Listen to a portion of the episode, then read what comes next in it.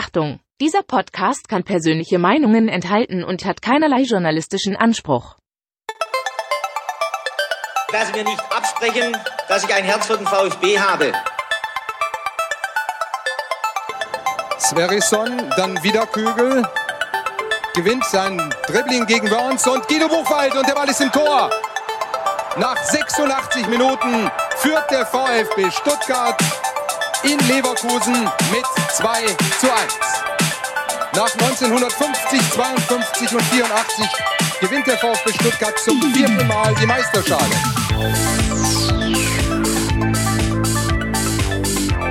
Jetzt müsste der Ball endlich noch einmal hereinkommen. Jetzt kommt er weit nach hinten. Da Hitzelsberger!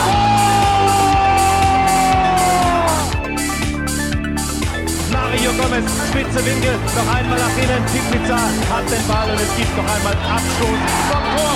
Und jetzt ist das Spiel aus und der VfB Stuttgart ist deutscher Fußballmeister.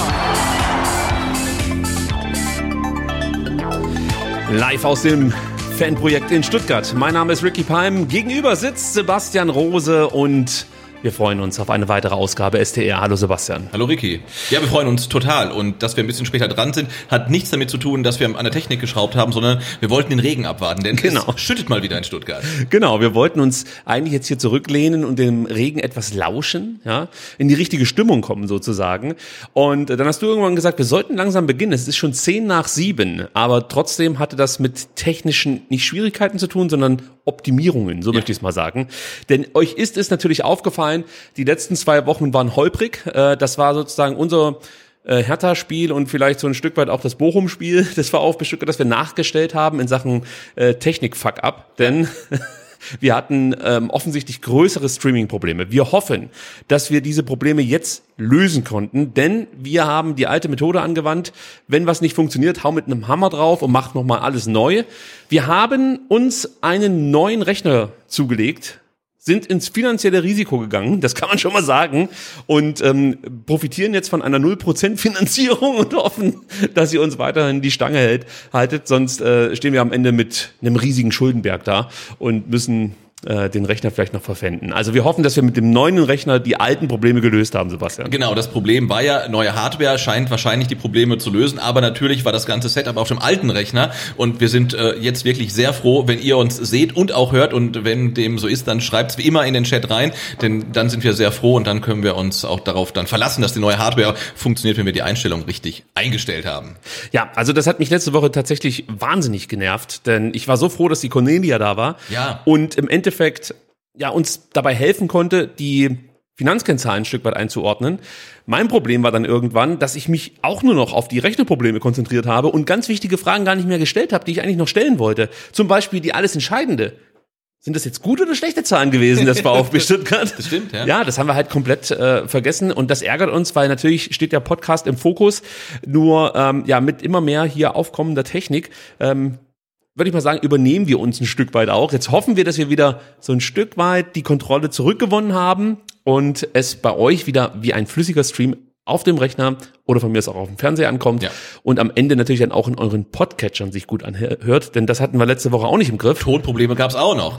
Es weil wir alles schlecht. Zum, zum, ersten Mal das Dreier-Setup hatten mit äh, ja, drei Mikros, äh, zwei gleichen, mit denen wir jetzt aufnehmen und einem anderen, das sehr, sehr gut ist, aber auch sehr ähm, feinfühlig, was die Konfiguration angeht. Und das alles zusammen zu, mit den Bildproblemen, mit den, mit den Hardware-Problemen, mit dem blöden Oberlicht, was nicht mehr zuging und es dann reinregnete. Fast. Also das war schwierig. Und ich glaube, heute läuft alles. Wir haben auch ganz wenig Grafiken und Einblendungen und können uns komplett auf den Inhalt konzentrieren. Wir geben uns halt wirklich Mühe. Dass es mehr ein Podcast wird und YouTube ist zwar in unserem Herzen, aber spielt nicht die erste Geige. Also wir spielen eigentlich heute in 442 Raute, ganz klassisch. Wir machen nichts Verrücktes. Äh, ich würde sagen, vielleicht wagen wir uns in der zweiten Stunde dann so ein bisschen an die asymmetrische Viererkette ran. Ja, ja und Aber erstmal äh, dreschen wir die Bälle hinten raus. Genau. Lang und weit bringt so, Sicherheit. So sieht's aus. Ja. Und dann haben wir noch eine Ankündigung für euch. Ähm, in der kommenden Woche haben wir das Glück, dass wir ähm, nicht in Deutschland weihen müssen, sondern im Urlaub sind. Du ja. fährst auch ins Ausland? Ich war auch ins Ausland. Okay. Und ähm, trotzdem wollen wir eigentlich eine STR-Ausgabe produzieren, werden das Ganze vorher aufnehmen, nämlich am Donnerstag. Und da wir natürlich nicht wissen, was zwischen Donnerstag und Dienstag noch alles Relevantes passiert, dachten wir uns, wir widmen uns mal in einer STR-Ausgabe STR. Ja. Unsere Idee war, dass ihr uns morgen über Instagram Fragen schicken könnt, was ihr schon, immer mal fragen wolltet, mit natürlich dem Hauptfokus STR, also sprich, interessiert euch irgendwas, wie diese Sendung entsteht, was wir für Setup benutzen, äh, was grundsätzlich, weiß ich nicht, unsere, unsere, äh, unser Arbeitsaufwand betrifft oder ich, ich, ich habe jetzt keine Frage parat, aber wenn euch irgendwas zu STR interessiert, von mir aus auch zu uns, also wenn ihr wissen wollt, wer war Sebastians äh, Lieblingsfußballer in den 90ern oder so, dann schickt uns diese Fragen morgen auf Instagram. Ich werde dann eine Story äh, irgendwann mal online stellen und dann könnt ihr auf vfb-str uns eure Fragen schicken und wenn da ein paar reinkommen, werden wir am Donnerstag diese Ausgabe aufzeichnen und am Dienstag ausspielen und so gibt es praktisch dann bei euch im Podcatcher und auch auf YouTube keinen Leerstand. Genau. Und damit wäre dann auch die offizielle STR Sommerpause überbrückt. Genau. Also das ist die erste Sommerpause. Es gibt noch eine zweite, die fällt dann leider schon in den laufenden Spielbetrieb, muss man Ja, das sagen. stimmt, das stimmt. Aber das können wir vielleicht auch noch anteasern, ohne zu viel zu versprechen. Wir sind natürlich weiterhin auch auf der Jagd noch nach guten Gesprächspartnerinnen. Ähm, wir können schon mal sagen, also es könnte cool werden. Ja. Also man kann auf jeden Fall schon sagen, wir, wir haben Zusagen. Wir haben Zusagen. Wir müssen noch Termine fixieren und eventuell auch noch äh, das Setup. Wenn man mehr als einen Gast hat, wird es hier zu eng. Da müssen wir noch gucken, wie wir das machen. Ähm, aber wir haben Zusagen von tollen Gästen und suchen jetzt unfassbaren Gästen. Noch, ja, nach, äh, nach einem ebenso unfassbaren guten Termin. Genau, jetzt liegt an uns. So könnte man zusammenfassen. Gut, dann schauen wir noch ganz kurz auf den Timetable, damit ihr wisst, was euch heute erwartet. Der ist jetzt schon ein Stück weit verrückt, muss ich zugeben, denn wir haben ein bisschen später angefangen. Aber heute ist natürlich das Transfer-Update so mit das Wichtigste, denn man merkt schon, viele VfB-Fans werden langsam nervös. Es passiert nichts auf dem Transfermarkt in Sachen VfB Stuttgart. Und was noch viel schlimmer ist, es gibt noch nicht mal richtige Gerüchte. Ist man ja überhaupt nicht mehr gewohnt. ja. ja, Eigentlich wusste die Presse und auch manch Blogger schon, bevor es die Öffentlichkeit mitbekommen hat, wer zum VfB wechseln wird. Sebastian, ich schaue in deine Richtung Ja, und und sag Steven Zuber. Ja, und es soll ja auch schon Sportdirektoren oder Sportvorstände gegeben haben, die gleich in der ersten PK nach Saisonende fünf Neuzugänge vorgestellt haben. Ja, natürlich. Und das ging ja immer gut bislang. Äh, Wahnsinn, ja? Das ist jetzt diesmal nicht der Fall. Trotzdem werden wir so ein paar äh, Sachen aufdröseln. Wir schauen uns mal die U21 an. Was gibt's da eigentlich für Zugänge? Äh, das fassen wir zusammen. Dann haben wir ein buntes Themenpotpourri heute. Ähm, werden da so diverse Sachen ansprechen. Dann haben wir nochmal einen Missentat-Blog mit dabei. Da äußert sich Sven Missentat ja auch zur abgelaufenen Saison, zieht da wie ich meine, selbstkritische Rückschlüsse. Dann gibt es nochmal einen Themenblock, den ich umschrieben habe mit Themenpotpourri. Und dann der Block, der uns heute ein bisschen wehtut. Die Frauen sind abgestiegen in die vierte Liga. Das werden wir mit einem Sebastian Rose Erlebnisbericht Ja. dann äh, abbinden, dieses Thema. Und ganz hinten raus gibt's dann nochmal das dritte Themenpotpourri. Und ich freue mich wirklich schon drauf, wenn wir dann ein äh, wenig über die Krokodile sprechen, die jetzt in New Jersey äh, ansässig sind, um das schon mal vorauszuschicken. Gut, bevor wir dann jetzt aber in Medias Res gehen, muss ich mich natürlich im Namen auch von dir noch bei unseren Spendern bedanken. Vielen lieben Dank. Ähm, und zwar geht der heute raus an Patrick, Jens, Steffen, Markus, Sascha, Stefan, Maximilian, nochmal Patrick, Alexander, Bernhard, Tim, Martin, nochmal Steffen, Wilfried, Daniel, Steve, Philipp, Michael und Renato keine Sorge, wir sind jetzt nicht Millionäre, sondern Monatswechsel. Also da kommen dann immer die Kleinspenden über, auch größere muss man dazu sagen, über unser ähm, Girokonto rein. Da freuen wir uns sehr und wie gesagt, äh, mit dem neuen Rechner war das auch dringend nötig. Nochmal vielen, vielen Dank an der Stelle. Dann geht noch ein großer Dank raus an unsere 128 Patreon-Supporterinnen und Supporter. Sebastian, du hast mir gesagt, einer ist nochmal dazugekommen. Eigentlich sind ja drei abgesprungen, glaube ich. Und dann zwei wieder gekommen. Ja, so muss das sein. Stellvertretend für euch alle pick ich mir heute mal den Julius raus. Julius ist seit Ende Oktober 2019 dabei. Danke für die kontinuierliche Unterstützung. Und ein besonderer Dank geht noch raus an den Mann, dessen Namen ich eigentlich nicht nennen darf. Ähm, trotzdem vielen Dank für die großzügige Unterstützung. Ja, Er weiß, Trotzdem, trotzdem nennst du ihn. wer gemeint ist. Ich habe ihn nicht genannt, den Namen. Ich habe ihn nicht genannt. Dann kommen wir zum Transfer-Update. Und ähm, ja, ich habe schon eben gesagt, es gibt weiterhin keine Zugänge ähm, für die erste Mannschaft des VfB Stuttgart. So muss man es vielleicht eingrenzen. Aber es laufen Gespräche, das kann man schon mal sagen. Ähm, die Nervosität, die sich gerade aktuell ja, in den sozialen Netzwerken breit macht, ist meiner Meinung nach unangebracht. Also ich hoffe, ich kann da ein bisschen zur Beruhigung beitragen. Äh, der Sportdirektor, um es mal so auszudrücken, hat den Laden im Griff. Die Pläne, Schrägstrich Verträge, äh, sind in den Schubladen und werden nach Bedarf dann halt einfach rausgeholt. Ja, und ich meine, damals hat der Freddy Bobic schon zu seiner Stuttgarter Zeit gesagt, die besten Transfers werden ganz am Ende der Transferperiode gemacht. Also wer jetzt Leute verpflichtet, ist halt ein Anfänger. Man macht das auf den letzten Drücker. Also wenn es einer nicht weiß, dann ist es Freddy Bobic und wir durften es leider ähm, ja jetzt auch in Berlin miterleben, Ja. wie schwer sich der einst so gefeierte Torschützenkönig des VfB Stuttgart so als Sportvorstand, Direktor, was auch immer schlägt. Äh, Ich behaupte weiterhin, dass, dass, äh, dass die Frankfurter Zeit vielleicht dann auch äh, bedingt war von ähm, guten Entscheidungen anderer Leute. Ja. Ja, um es mal so auszudrücken. Gut, zurück zum VfB Stuttgart und was man da sagen kann. Aktuell sieht sich Sven Missentat nach einem vielseitig einsetzbaren Defensivmann um.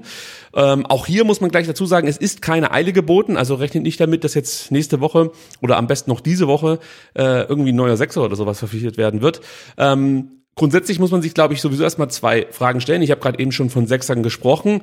Ähm, was für eine Art Spielertyp meint er denn nun damit, wenn er von einem vielseitig einsetzbaren Defensivmann spricht? Und Sebastian, ich glaube, man kann da in Richtung Atakan Karasor denken. Also einfach ein Spieler, der sowohl auf der Sechs wie auch in der Innenverteidigung aushelfen könnte.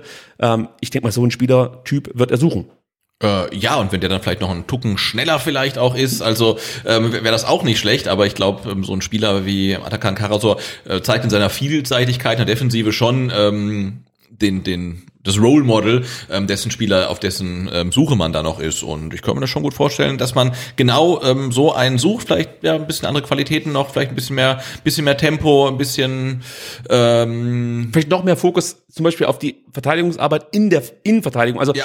Auf was ich hinaus will, ich könnte mir gut vorstellen, dass er wirklich nach einem Spielertypen sucht, der äh, sowohl auf der rechten wie auch auf der linken Halbverteidigerposition spielen kann, ähm, sehr zuverlässig ist, dann auch, je nachdem, was er für einen Fuß hat, vielleicht auf dem Flügel ausweichen kann, also als Linksverteidiger beziehungsweise Rechtsverteidiger spielen kann. Du hast das Tempo gerade angesprochen. Das heißt, eigentlich ein Typ wie Pascal Stenzel, nur etwas schneller, könnte man vielleicht auch sagen. Also Ja. Atakan Karasor gehört da mit Sicherheit auch dazu. Ähm, und ich habe mir dann mal überlegt, wie könnte man denn herausfinden, was für ein Spieler da sozusagen in das Blickfeld von Sven Missentat geraten kann. Ja? Du hast versucht dann so einen äh, Stenzel Karasor Endo Hybrid Klon zu erschaffen. Ich habe zu finden. Wisecout benutzt und äh, Wisecout greift ja auch auf die Matchmetrics-Daten zurück. Wer das nicht weiß, Matchmetrics ist praktisch die Bude, die Sven Missentat mal aus dem Boden gestampft hat und die er auch nutzt, um eben datenbasiertes Scouting par excellence zu betreiben. Und ich habe mich dann wirklich, es dauert dann tatsächlich eine Stunde, bis du diese ganzen Daten eingibst, nach denen du sozusagen fandest, hab da alles reingehauen, was so wichtig ist, habe die äh, wichtigsten Daten unserer besten Spieler so ein bisschen mit einfü eingefügt. Also eigentlich habe ich da mehr oder weniger so eine eierlegende Wo- Wollmilchsau erschaffen, sprich ein Spieler, der ähnlich aggressiv ist in den Zweikämpfen wie Wataru Endo. Äh, vergleichbar Kopfball, vergleichbar Kopfballstark mit einem Anton oder mit einem Sascha Kalajdzic. Pässe spielen wie Atakan Karasor. Ja, dann vielleicht auch mal eine Flanke wie Borna Sosa. Natürlich jetzt nicht alles auf diesem selben hohen Niveau, aber Ja. ungefähr so in diese Richtung. Das habe ich alles da reingeballert. Noch viel, viel mehr Daten. Also ich saß da wirklich lange dran. Und heraus kam ein Spieler, ähm, den ich noch nicht kannte, nämlich Christoph Kubica. So, kennst du natürlich auch nicht. Äh, nee. So, und das hat mir Wisecout ausgespuckt. Der spielt bei Gornik Zabrze, das ist der Club, bei dem auch Lukas Podolski spielt. In Polen, und ne? In Polen, Ja. das muss man dazu sagen, genau. Der Mann ist 22 Jahre alt, 1,93 groß, beidfüßig, was auch schon mal ziemlich cool ist, hat 30 Spiele absolviert und als Sechser neun Tore geschossen und drei Vorlagen geliefert. Also das klingt erstmal für eine erste Liga und dann, wie gesagt, das ist ja, das ist ja keine Operettenliga oder so, das Ja. ist ja eine coole Liga eigentlich, ziemlich hart vom Spielstil. Also da ballerst du nicht einfach mal so ähm, neun Tore rein als Sechser. Ähm, wie gesagt, klingt das sehr, sehr vielversprechend. Er ist auch vielseitig einsetzbar, sowohl auf der Sechs wie auch theoretisch auf der Acht. Also da spielt er dann eher so die Endo-Rolle. Also er ist jetzt kein Castro auf der Acht, sondern eher Endo. Und ähm, kann beide Halbverteidigerpositionen hinten belegen, also in der Innenverteidigung auch noch einsetzbar. Sein Vertrag läuft 2023 aus und er wird, glaube ich, bei Transfermarkt mit äh, dreieinhalb Millionen oder so gelistet. Also so einen Spielertypen könnte ich mir vorstellen. Und wenn der jetzt kommt, Sebastian, haben wir gesagt, haben wir im Endeffekt das Modell Missentat hier ähm, ja, dechiffriert und können im Endeffekt diesen Job dann übernehmen. Das ist ja sowieso das Ziel, das uns unterstellt wird. Ist dass das wir so? irgend, naja, es gibt ja manche so. äh, Quatschköpfe, die so einen Blödsinn ins Internet kippen. Nein, ähm, aber das war ganz interessant, halt einfach mal mit so einer Scouting-Software zu arbeiten. Ja. Ähm, das, das ist echt spannend, was für Spiele dabei rauskommen. Und wir wissen ja, haben ja schon gehört, dass Sven Mislintat wirklich auch auch datenbasiert arbeitet. So Genau. hat er Sascha Kalajdzic gefunden, weil er einen Spieler suchte wie Alea. Ja. Ne, und hat dessen ähm, Daten quasi als Maßstab genommen, um einen Spieler zu suchen in einer nicht ganz so guten Liga, bei einem Verein, der nicht ganz oben spielt, der trotzdem knipst und ist so ähm, auf Kalajdzic gekommen. Klar ist natürlich auch, die Namen, die ausgespuckt werden, sind der erste Schritt. Also man muss den Spieler dann wirklich auch mal live gesehen haben. Man muss den Spieler sprechen, ihn persönlich abklopfen, wie ist er überhaupt drauf, hat er Bock nach Deutschland zu kommen, hat er die richtige Mentalität, das sind ja dann alles die nächsten Schritte. Ähm, aber die Namensliste, du hast gesagt, es waren ja noch viel, viel mehr Namen, Ja. die ausgespuckt wurden, ähm, aus allen Herrenländern, ist teilweise von, von Vereinen, die man noch, von denen man noch nie gehört hat. Selbst Länder waren dabei, die ich nicht kannte. Also das ist dann schon spannend. Es ist wahnsinnig spannend. Wir wollten euch das jetzt nur mal so mit an die Hand geben. Ihr könnt ja einfach mal dann Transfermarkt aufmachen, Christoph Kubica eingeben, am besten nur Kubica und dann findet ihr ihn schon äh, bei Gornik Sapschre und euch diesen Spieler angucken. Wie gesagt, ich finde ihn hochinteressant und äh, hätte nichts dagegen, wenn der kommt. Jetzt mal ein Spieler, den ich nicht scouten musste, aber der mir auch eingefallen ist beim Thema, ähm, ja, äh, einfach auf, äh, defensiv vielseitig einsetzbar, ähm, ist der Bruder von Nico Schlotterbeck, Kevin Schlotterbeck. Wäre auch ein Thema. In Freiburg in der letzten Saison außen vor gewesen, ist auch ein Typ, der auf äh, beiden Halbverteidigerpositionen spielen kann, sowohl links wie auch rechts. Mit Sicherheit ist er stärker auf der linken Seite, weil er hat einen Linksfuß. Sein Vertrag läuft auch 2023 aus.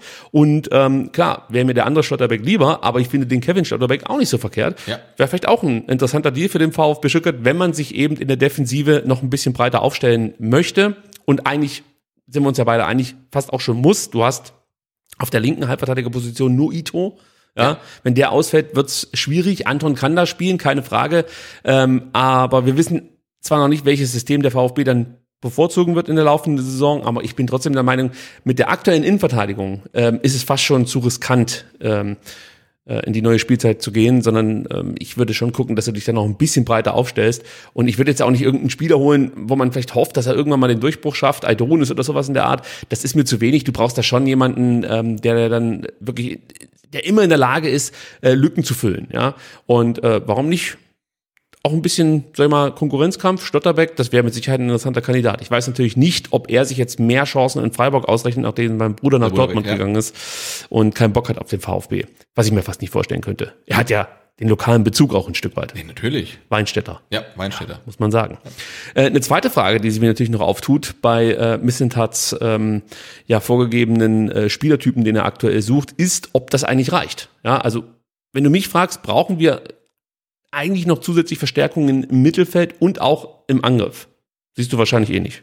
Das sehe ich ähnlich. Ähm, und natürlich ist das Ganze davon abhängig, wer geht, weil es ist noch niemand gekommen, aber es ist auch noch niemand gegangen. Wenn jetzt ein Sosa geht, wovon wir ja alle ausgehen, ähm, bist du auf der linken Seite komplett blank. Du hast da ja keinen Spieler mehr. Ähm, und auch in der Offensive hast du mit Thiago Thomas natürlich einen Spieler mit dazu bekommen. Sollte Kalajdzic gehen, musst du auch da den Stürmer Nummer eins wirklich ersetzen. Ein Mosa Co. kommt zurück, aber das ist das gleiche wie vor einer Saison. Man kann noch nicht abschätzen, wie er über eine ganze Spielzeit performen wird, wie er die Verletzung weggesteckt hat. Ähm, also du wirst wahrscheinlich auch in der Offensive ähm, zwingend noch tätig werden müssen. Du hast zwei ganz wichtige Positionen angesprochen. Ich würde noch die Achterposition mit dazu nehmen. Auch da brauchst du Alternativen. Da können wir jetzt auch nicht so blauäugig sein und darauf hoffen, dass jetzt vielleicht ein Enzo Mio ohne Verletzung den Schritt macht. Das haben wir in der vergangenen Saison getan und das ging krachend schief. Du brauchst hier einfach noch eine Verstärkung aus meiner Sicht auf der Acht, unabhängig davon, ob Mangala bleibt Ja. oder geht. Ähm, Sascha hast du angesprochen. Hier brauchst du definitiv einen neuen Stürmer, der, äh, also Kalajdzic wird sehr wahrscheinlich den Verein ver- äh, wechseln. Wir haben ja letzte Woche schon über Dion Drena Bello gesprochen, der uns sehr gut gefallen hat. Vielleicht wäre dann auch noch ein Spieler wie Anders Dreier interessant. Der spielte bislang eigentlich bei Rubin Kazan, wurde dann nach Midtjylland ausgeliehen äh, aufgrund der ja, äh, Ukraine-Kriegssituation. Da gab es ja dieses Sonderfenster für in Russland spielende und in der Ukraine spielende Profis. Da ist er dann nach Midtjylland gegangen. Das ist mit Sicherheit jetzt, werden viele sagen, kein Spieler, der jetzt schon auf ganz großer Bühne langfristig für Tore generiert hat, äh, gestanden ist, aber das wäre für mich jetzt auch ein interessanter Spieler, keine Frage. Und was man ja auch oft liest, ist zum Beispiel Alario. Es gibt diesen großen Alario-Wunsch auf Twitter, habe ich das Gefühl. Da würde ich sagen, da hat der VfB aktuell eher schlechte Karten. Also dieses Eintracht-Gerücht, was man jetzt in den letzten Tagen lesen könnte, halte ich da für deutlich wahrscheinlicher. Ist ein Champions League-Verein. Der VfB Stuttgart wird wahrscheinlich nicht in der Lage sein, einen Spieler wie Alario zu verpflichten. Wenn er es könnte, hätte ich auch da nichts gegen, aber Absolut nicht. sehe ich Also, nicht. sch- Schön wär's, aber das ähm, scheint dann für den VfB tatsächlich auch eine Nummer zu groß zu sein. Glaube ich auch, ja. Und links hast du auch noch thematisiert, da ist nicht nur Borna, Borna Sosa das Problem, sondern ein Stück weit auch äh, Clinton Mola, auch der hört man so, möchte den Verein eher verlassen. Er würde, also es liegt nicht in Stuttgart, sondern er hat halt Heimweh. Er würde gern zurück nach England gehen. Dann hast du natürlich bei ihm auch noch die Verletzungshistorie. Ja, ich meine, wie viele Spiele hat er gemacht für Stuttgart? Eine Handvoll. Ähm, also ich finde, mit einem Spieler wie Clint Mola kannst du leider einfach nicht planen, ne? dass der dir 20 Saisonspiele macht. Also ist so, ist so. Dann hast du noch äh, Nico Nate, der natürlich hinten links spielen kann, wäre für mich aber nur Notnagel. Ähm, also auch auf der Linksverteidigerposition musst du dich eigentlich breiter aufstellen. Da ist natürlich dann die Frage, spielst du mit einem linken Wingback, der dann auch offensive Qualität mit reinbringen muss oder spielst du hinten mit einer Viererkette und kannst dann wirklich mit einem eher defensiv angesiedelten Linksverteidiger spielen. Ähm, da weiß ich natürlich nicht, was die Gedanken sind, die sich da aktuell Missentat und Materazzo machen. Ja. Und äh, wenn wir schon bei diesen Abgängen sind, bei den möglichen Abgängen von Kalajdzic und Sosa, Sebastian, da hat sich ja Sven Missentat auch nochmal über diese drohenden Abgänge geäußert, nicht nur über Kalajdzic und Sosa gesprochen, sondern auch über Orel Mangala. Und er macht den VfB-Fans und damit auch uns ein Stück weit Mut, denn er sagt... Er sagt, Fakt ist, wir müssen nicht alle drei verkaufen. Und es ist auch noch für keinen der drei ein konkretes Angebot von einem Verein bei uns eingegangen. Wir sind dementsprechend entspannt und wir haben bei allen dreien konkrete Preisvorstellungen. Ja, die kennen wir ja eigentlich auch. Ähm, bei Sascha spricht man von 30 Millionen, aber man hört hinter vorgehaltener Hand, dass es auch mit deutlich weniger über die Ladentheke gehen könnte für Sascha Kalajdzic. Bei Borna Sosa hört man immer diese 25 Millionen. Auch da gibt's mit Sicherheit noch ein bisschen Spiel. Ähm, und bei Orele Mangala liest man von 20 Millionen. Halte ich für unwahrscheinlich. Äh, ja. Ja, also ich glaube, das wird deutlich weniger. Äh, aber wenn es einen Verein gibt, der bereit wäre, für Orel Mangala 20 Millionen hinzulegen, sage ich nicht nein. Ich würde sagen, wir nehmen uns mal so ein paar Personalien vor, die dann doch aufgeploppt sind in den letzten Tagen und fangen an mit Sascha Kalajdzic, gucken uns da mal den aktuellen Stand an und der sieht wie folgt aus. Ähm, laut Sportbild soll Kalajdzic bei den Bayern jetzt doch wieder hoch im Kurs stehen. Wir erinnern uns, Guy und der Kicker behaupteten ja was anderes. Die sagten, Nagelsmann hat mehr oder weniger sein Veto gegen Sascha ähm, abgegeben und ähm, auch da äußerte sich jetzt Sven Missentat nochmal zu dieser Causa Kalajdzic und sagte Folgendes. Wir hoffen nach wie vor, dass er bleibt. Es gibt zudem die Aussage von Sascha, dass er uns auch mit Blick auf die Unterstützung, die er von uns erhalten hat, nicht ablösefrei verlassen wird. Heißt, wenn diesen Sommer kein Wechsel zustande kommt, haben wir berechtigte Hoffnung, dass er auch nochmal verlängert. Und diese im Endeffekt Bestätigung für das, was wir in der letzten Woche schon thematisiert hatten, freut mich richtig. Total. Ja, weil wir haben es äh, hier im Podcast gesagt und ich merke ja schon, dass ich würde es genauso machen. Ich sage gleich vorneweg, wenn da zwei Podcaster sitzen und behaupten irgendwas, würde ich auch drüber lachen. Aber es freut mich halt, dass A, die Quelle offensichtlich gar nicht so schlecht war, die ich hatte und B, dass es dann am Ende noch bestätigt wird, dass eben ähm, der VfB Sascha noch nicht aufgegeben hat, auch wenn Sky jetzt wieder was anderes behauptet und sagt, das sei alles äh, mehr oder weniger Kokolores. Sascha wechselt auf jeden Fall. Ja, alle Seiten gehen davon aus, dass Sascha Kalajdzic im Sommer den Verein verlassen wird. Fakt. Also alle gehen davon aus. Aber der VfB hat definitiv noch einen Fuß in der Tür. Das ist so. Also Sascha ist dem Verein schon dankbar für das, was hier alles passiert ist, gerade in den schwierigen Zeiten. Ich spreche da die Kreuzbandverletzung, Meniskusschaden, was er da alles hatte, da war ja alles im Arsch, ja. im, im Knie. Äh, das spreche ich an. Und natürlich auch die Fans. Auch das hört man immer hinter vorgehaltener Hand. Die sind alle total aus dem Häuschen gewesen, was hier eigentlich los war trotz Abstiegskampf, ja. Und ähm, da gibt's genügend Spieler, die echt Bock haben, auch nochmal eine weitere Saison vor so einer Kurve zu spielen. Also das hat auch Eindruck hinterlassen, muss man so sagen, ja. Und ähm, nur nochmal, damit alle verstanden haben, Saschas aktueller Vertrag läuft bis 2023, ja, hat keine Ausstiegsklausel, hier muss die ähm, Ablösesumme frei verhandelt werden und der ihm jetzt angebotene Vertrag hätte eine Ausstiegsklausel, ja, und seine ähm, also es würde auch eine Gehaltsverbesserung beinhalten, so muss man sagen. Und er wäre, das höre ich so raus aus äh, manchen Chatverläufen, dass er dann der Topverdiener wäre beim VfB, was ja auch nicht so unwahrscheinlich Ich wollte gerade sagen, was ja auch so ein bisschen der Hierarchie der aktuellen Mannschaft äh, entsprechen würde. Also ja. es ist nicht so, dass da ein Spieler dann auf einmal Topverdiener ist, der keine Leistung bringt, sondern ähm, das, das, das wird schon passen und das, was äh, Missintat dann auch öffentlich sagt, sollte ja jeden VfB-Fan beruhigen. Das heißt also entweder er wechselt im Sommer jetzt für viel Geld oder er bleibt unterschreibt dann aber einen neuen Vertrag, um dann später für viel Geld zu wechseln. Aber die Option, wo ich letzte Woche sagte, mir ist das nicht recht, wenn er noch ein Jahr bleibt und dann für umgeht und der VfB investiert dann quasi äh, die 20 Millionen Transfererlöse, die man nicht bekommt, plus das Gehalt für ein Jahr Kalajdzic, äh, hätte ich kein gutes Gefühl damit. Das scheint ja zumindest nach dem Statement ausgeschlossen zu sein oder weitestgehend unwahrscheinlich zu sein. Es scheint unwahrscheinlich zu sein. Alexander Werler hat sich dazu auch nochmal geäußert, hat es auch nochmal bekräftigt. Du kannst ja auch nochmal ganz kurz zitieren, was der Vorstandschef zu sagen hatte. Er sagte, es gibt eine klare Absprache, dass Sascha nicht ablösefrei den Verein nächstes Jahr verlassen wird. Von daher gehe ich davon aus, wenn er nicht wechseln wird, wird er den Vertrag verlängern. Also, die Frage ist jetzt, wie hoch sind die Chancen auf einen Verbleib? Ich habe es gesagt, eher gering, aber es besteht definitiv eine Chance. Ich glaube nicht, dass sich Sascha jetzt ähm, nur fürs Geld entscheiden wird, sondern für ihn wird wichtig sein, wie ist der Stellenwert in einem neuen Kader, bei einer neuen Mannschaft und was wahrscheinlich noch wichtiger ist, wie überzeugt ist der Trainer und wie begeistert ist der Trainer von der Verpflichtung Sascha Kalajdzic. Ich glaube, das wird die Entscheidung von Sascha beeinflussen, definitiv. Fakt ist, nicht nur er, sondern auch sein Berater möchten eher wechseln, favorisieren, so, favorisieren sozusagen diese Variante, dass man den Verein wechselt. Äh, Sascha Empacher sagte äh, in der vergangenen Woche nochmal ganz klar, äh, Sascha ist ein Spieler, der das höchste Level avisiert und sich mit dem Besten messen und auch Titel gewinnen möchte. Konkurrenz gibt es in jedem Club, das ist normal. Er ist in seinem Alter einer der besten Stürmer Europas. Das würde dafür sprechen, dass Sascha den VfB verlässt, aber man kann, glaube ich, festhalten, die Frage ist nur wann. Aber dass er geht, scheint wahrscheinlich zu sein. Aber der VfB hat Chancen, Außenseiterchancen, muss man sagen. Genau, und für mich äh, wichtiger, der VfB scheint für Kalajdzic zu kassieren. Egal Das ob jetzt oder später. Sieht so aus, ja. Ja. Nochmal vielleicht zur Sportbild. Die brachte auch noch ein mögliches Tauschgeschäft ins Spiel. Im Gespräch seien hier äh, Joshua Zirkse und äh, der Linksverteidiger Omar Richards von den Bayern. Das habt ihr wahrscheinlich mitbekommen. Ähm, und auch hier ist wieder interessant, dass in der vergangenen Woche Sky noch berichtete, dass Nagel, Nagelsmann sich äh, für die kommende Saison ganz klar für Zirkse als äh, Sturmbackup äh, ausgesprochen haben soll. Jetzt heißt es, nee, äh, man wäre doch bereit, ihn für ein gutes Angebot gehen zu lassen. Ich würde mich grundsätzlich wundern, wenn es tatsächlich ein Angebot gäbe der Bayern, dass Zirkse und Richards im Tausch für Kalajdzic sozusagen die Seiten wechseln.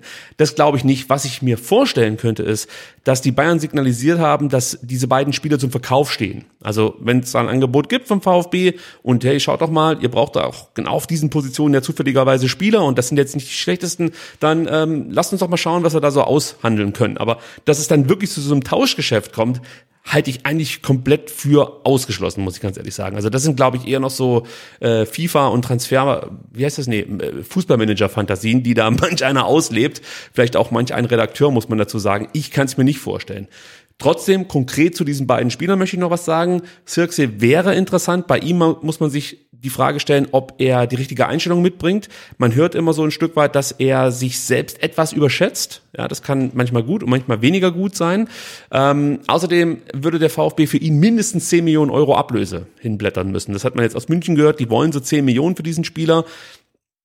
Jetzt könnte man sagen, okay, wenn der Sascha geht, dann ist ja ein bisschen Geld da.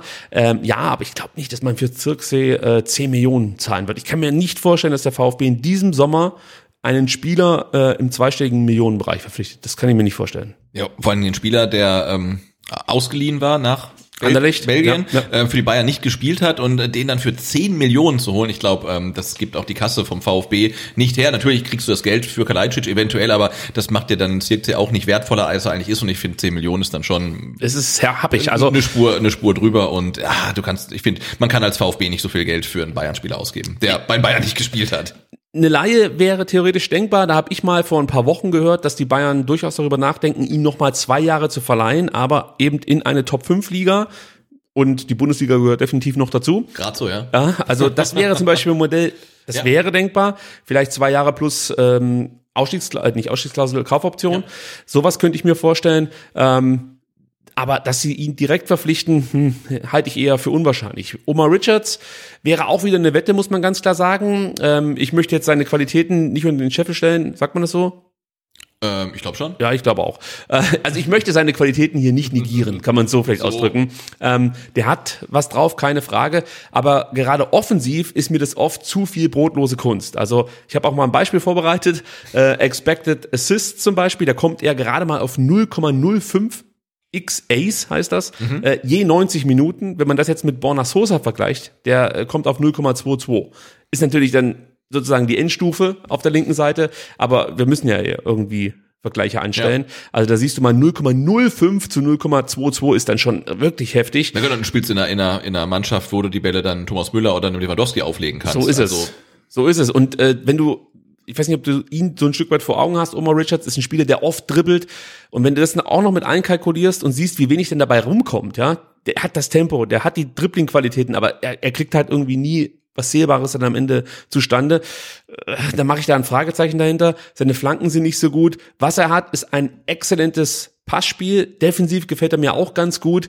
Ähm, also, wenn der VfB zum Beispiel mit einer Viererkette spielen würde, dann wäre für mich Richards ein Kandidat.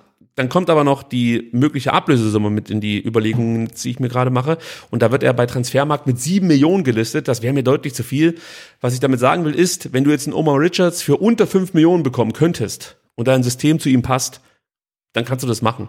Aber alles, was über sieben Millionen geht, jetzt eben, wenn du diesen Transfermarktwert mit einkalkulierst, das wäre mir zu viel, muss ich ganz ehrlich sagen. Ja. Und ich möchte auch nochmal zurück zu Sascha Kalajdzic. Wir reden über die Bayern, wir haben auch über Dortmund geredet. Mhm. Es gibt jetzt neue Entwicklungen in Italien, denn oh. äh, die AS Rom schiebt sich aus dem Windschatten sozusagen und hat gute Chancen, die Unentschlossenheit der Bayern und die Finanzknappheit der Dortmunder so ein Stück weit auszunutzen. Denn Mourinho hat äh, nicht nur Sascha, sondern mehrere Stürmer auf seinem Wunschzettel und ein paar haben der Roma jetzt schon Absagen erteilt. Zum Beispiel natürlich Aller, beziehungsweise da war es eher Ajax, die gesagt haben, wir wollen, dass der da bleibt.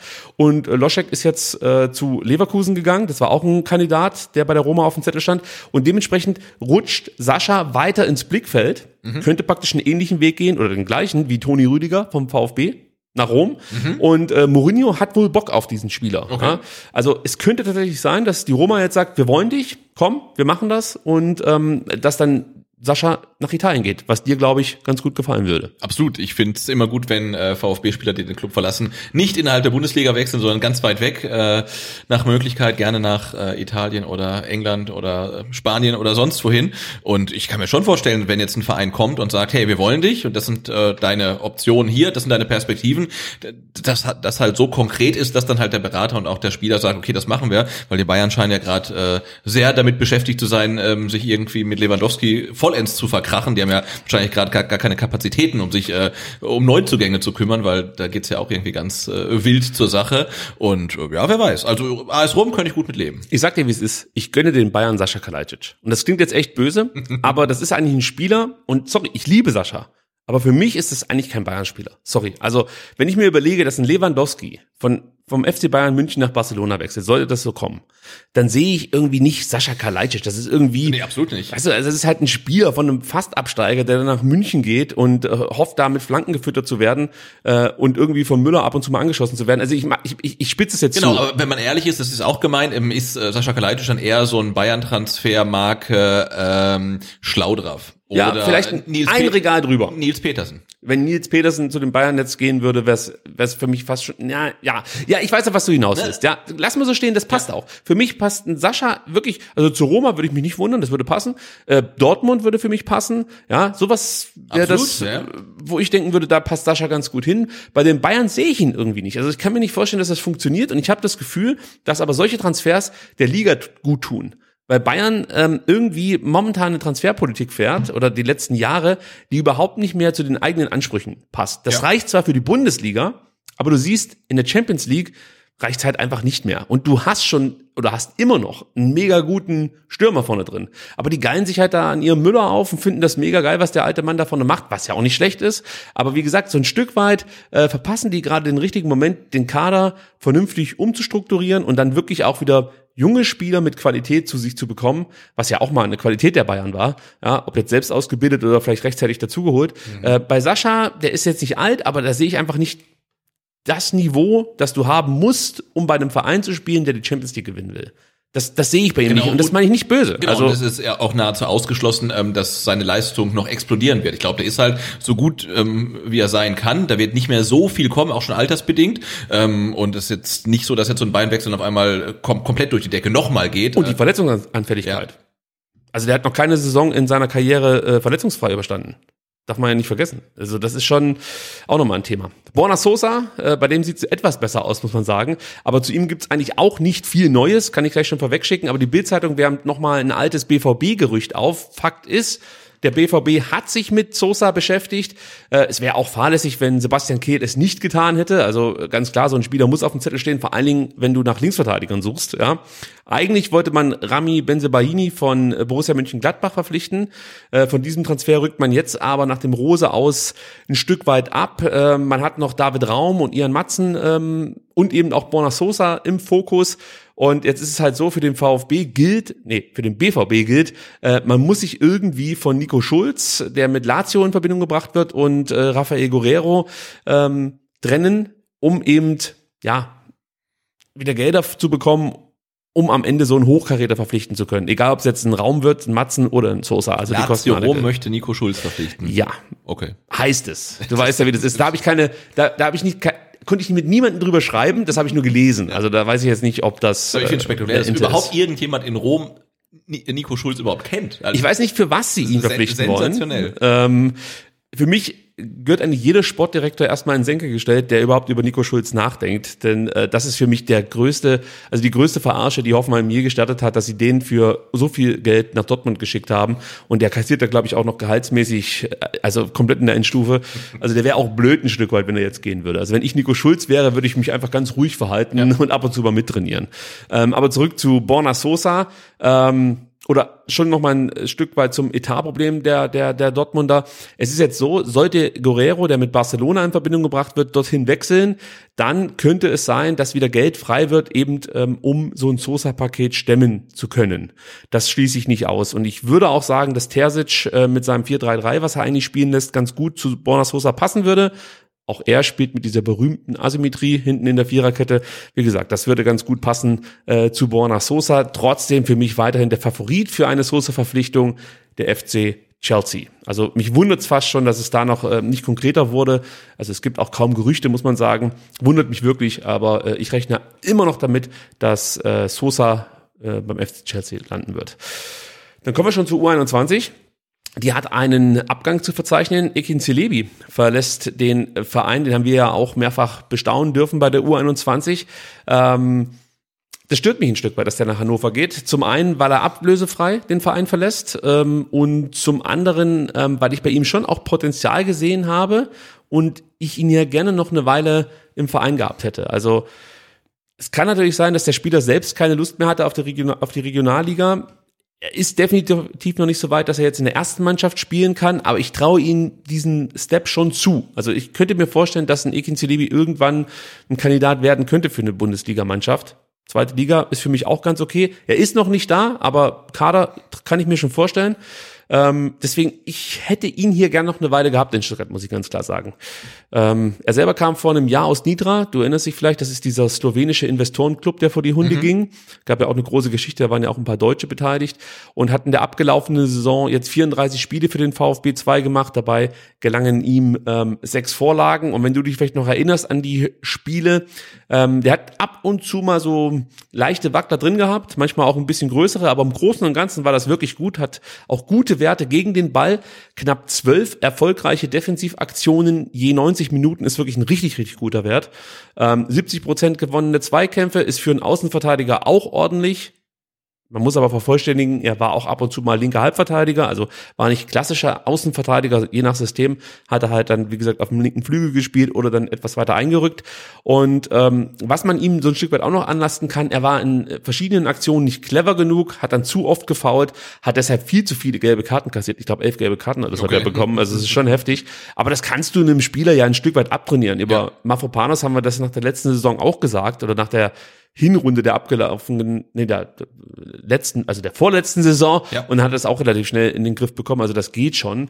Äh, mit Ball äh, gefielen mir seine Tempoläufe über außen ganz gut. Und als Gegenspieler konntest du dich nur ganz schwer auf Celebi einstellen. Ja, also du wusstest nie, versucht er jetzt zu flanken oder nimmt er so ein äh, inverses Dribbling, zieht praktisch nach innen, sucht dann das Abspiel oder zieht halt einfach mal ab. Äh, Passspiel kann er vielleicht sich noch ein Stück weit steigern.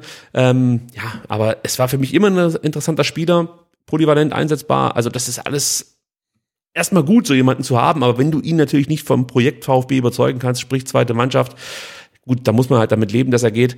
Und er schreibt jetzt in Hannover einen Vertrag bis 2024.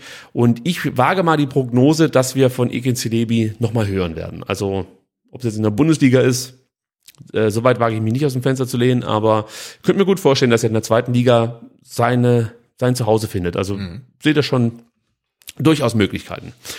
Und äh, wenn wir schon bei der U21 sind, ja. dachte ich mir mal, wir geben mal so einen kurzen Überblick über die Zugänge der mhm. U21. Da passiert eine ganze Menge und äh, wir haben uns in den letzten äh, Ausgaben dafür entschieden, den Fokus eher auf die Profis zu, zu, richten und da so ein bisschen drüber zu sprechen, was so ansteht. Und jetzt gucken wir mal auf die U21 und ähm, sprechen ganz kurz über die Zugänge, die bislang feststehen. Fangen an mit Patrick Kapp, der ist 24 Jahre alt, ein, ein Innenverteidiger, der ähm, auch auf der rechten Abwehrseite spielen kann. Er wechselt von Victoria Berlin nach Stuttgart, kommt eigentlich aus Illertissen und wurde in Hoffenheim ausgebildet. Das kann man noch dazu sagen.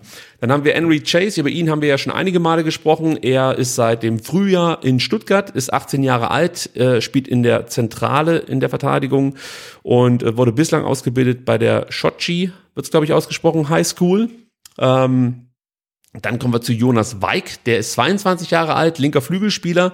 Er kommt von Astoria Waldorf, hat davor bereits beim Waldhof und in Hoffenheim gespielt. So, jetzt bin ich gespannt, wie du den Namen aussprichst. Gestern habe ich meine Frau geholt äh, und habe gesagt, wie würdest du diesen Namen aussprechen? Und wir haben uns darauf geeinigt, dass wir ihn Philemon ja, soweit wäre ich auch noch. Wäre ich d'accord? Geretzgier aussprechen. Oh, okay. Geretzgier. Ja. Äh, aber wir wissen es nicht genau. Auf jeden Fall wissen wir, er ist ebenfalls ein linker Flügelspieler, ist zwar 21 Jahre alt und wechselt aus der Oberliga vom FSV Bissingen nach Stuttgart. Dann auch wieder ein schwerer Name, aber nicht ganz so schwer wie der davor. Ähm, und zwar Giannis Boziaris über den haben wir schon mal hier kurz referiert. Du erinnerst dich vielleicht ja, noch? Stimmt. Das ist der 19-Jährige, der auch von Astoria Waldorf nach Stuttgart kommt, allerdings dort in der U19 gespielt hat. Und ähm, der kann ja als Zehn spielen, der kann als hängende Spitze eingesetzt werden, als Neuner, ist brutal torgefährlich. Das war der, der äh, an mehr als der Hälfte mhm. aller Astoria Waldorf Tore in der abgelaufenen Saison äh, beteiligt war. Also ein sehr interessanter Spieler. Da bin ich echt gespannt, was wir von ihm ähm, erwarten dürfen oder sehen dürfen dann in der neuen Saison. Aus der U19 kommen Lukas Laubheimer, Marvin Schuster und Lukas Sonnenwald hoch. Thomas Castanaras können wir vielleicht auch noch erwähnen, ähm, auch wenn der erstmal bei den Profis mittrainieren wird. Aber ich könnte mir gut vorstellen, dass der auch regelmäßig ähm, Einsatzzeit bekommt in der zweiten Mannschaft. Äh, dann haben wir noch die Leihrückkehrer, Sebastian. Alu Kuol kommt aus Sandhausen zurück und wir nennen ihn, glaube ich, in Stuttgart jetzt nur noch den Scorpion King. Ja, eine Wahnsinnsbude, oder?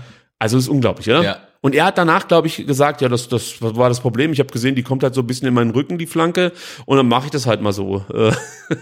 Das ist echt ein Ding. Wer es nicht gesehen hat, also das Ganze passiert beim U23 Asien Cup äh, gegen den Irak, ähm, hat äh, Alu Quol praktisch im René Higueta-Style das Ding da äh, reingezimmert.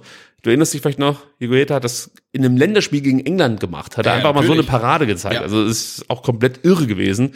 Ähm, ja, und Alu Qual hat ja, wie gesagt, ein fantastisches Tor erzählt. Ihr werdet es irgendwo im Netz finden, ja. deswegen sucht euch raus. Überall. Aber bezeichnend finde ich, ne, es ist wirklich vielleicht sogar Tor des Jahres verdächtig, ähm, aber am Ende spielt dann Australien gegen den Irak eins zu eins. Ja. Ne? Also.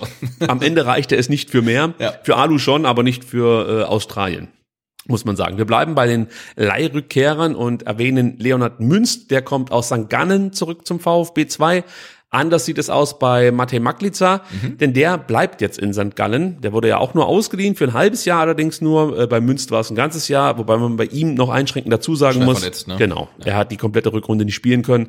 Äh, Maklica konnte brillieren, muss man fast schon sagen. Hat sich sofort in die Stadtelf gespielt. Ja, hat überzeugt, ähm, ne? Ja, hat richtig gut aufgedrumpft, muss man wirklich so sagen, in St. Gallen. Und die haben sich eben entschieden, die vereinbarte Kaufop Option zu aktivieren. Äh, der VfB, das kann man vielleicht noch für alle, die Schnappatmung bekommen, sagen, hat noch eine Rückkaufoption kann diesen Spieler also irgendwann mal wieder verpflichten. Aktuell sehe ich das aber als absolut richtigen Schritt an für Magliza, der aus meiner Sicht für die erste Mannschaft beim VfB nicht in Frage kommt. Klar, der sitzt da mal auf der Bank und so, aber es ist jetzt keiner, der Druck ausüben ja, kann auf die Innenverteidiger. Oder spielt im Sturm. oder spielt im Sturm.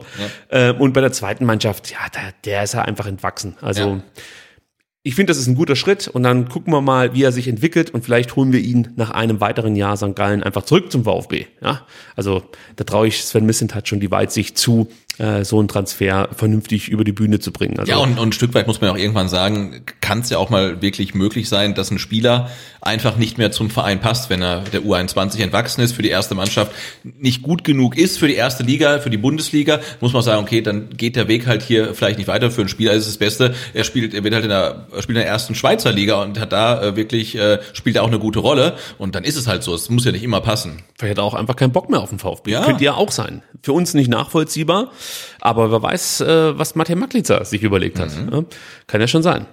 Dann kommen wir jetzt zum ersten Potpourri-Block. jetzt Darf ich noch kurz mal. was fragen? Ähm, ein. Name, der nicht auftaucht, ist jetzt erwische ich dich vielleicht? Nein, wahrscheinlich nicht auf dem falschen Vielleicht kann schon äh, was, ist- was ist denn mit ähm, Aidonis? Äh, Der kommt natürlich erstmal zurück. Okay. Ja, also der bleibt nicht in Dresden, kommt zurück zum VfB Stuttgart. Ich kann mir nicht vorstellen, dass er Bock hat auf Regionalliga.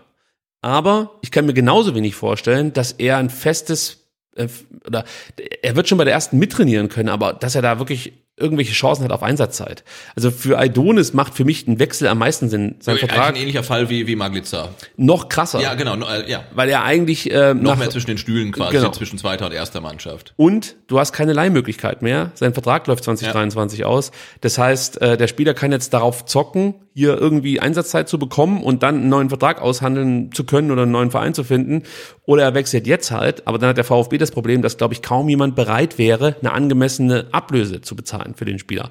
Schwierige Situation. Vielleicht löst man es mit einer einjährigen Verlängerung und verleiht ihn nochmal. Ja.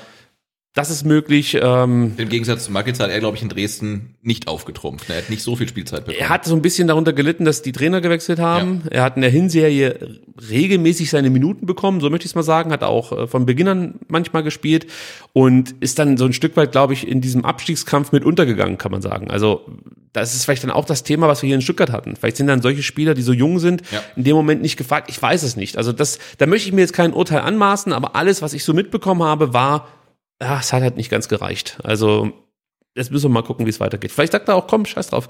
Ich mache Regionalliga, gebe da mein Bestes und guck mal, was dabei rauskommt. Ähm, das traue ich ihm auch zu, aber es würde mich überraschen. Ja. Also hast mich Gott sei Dank nicht auf dem falschen Fuß erwischt.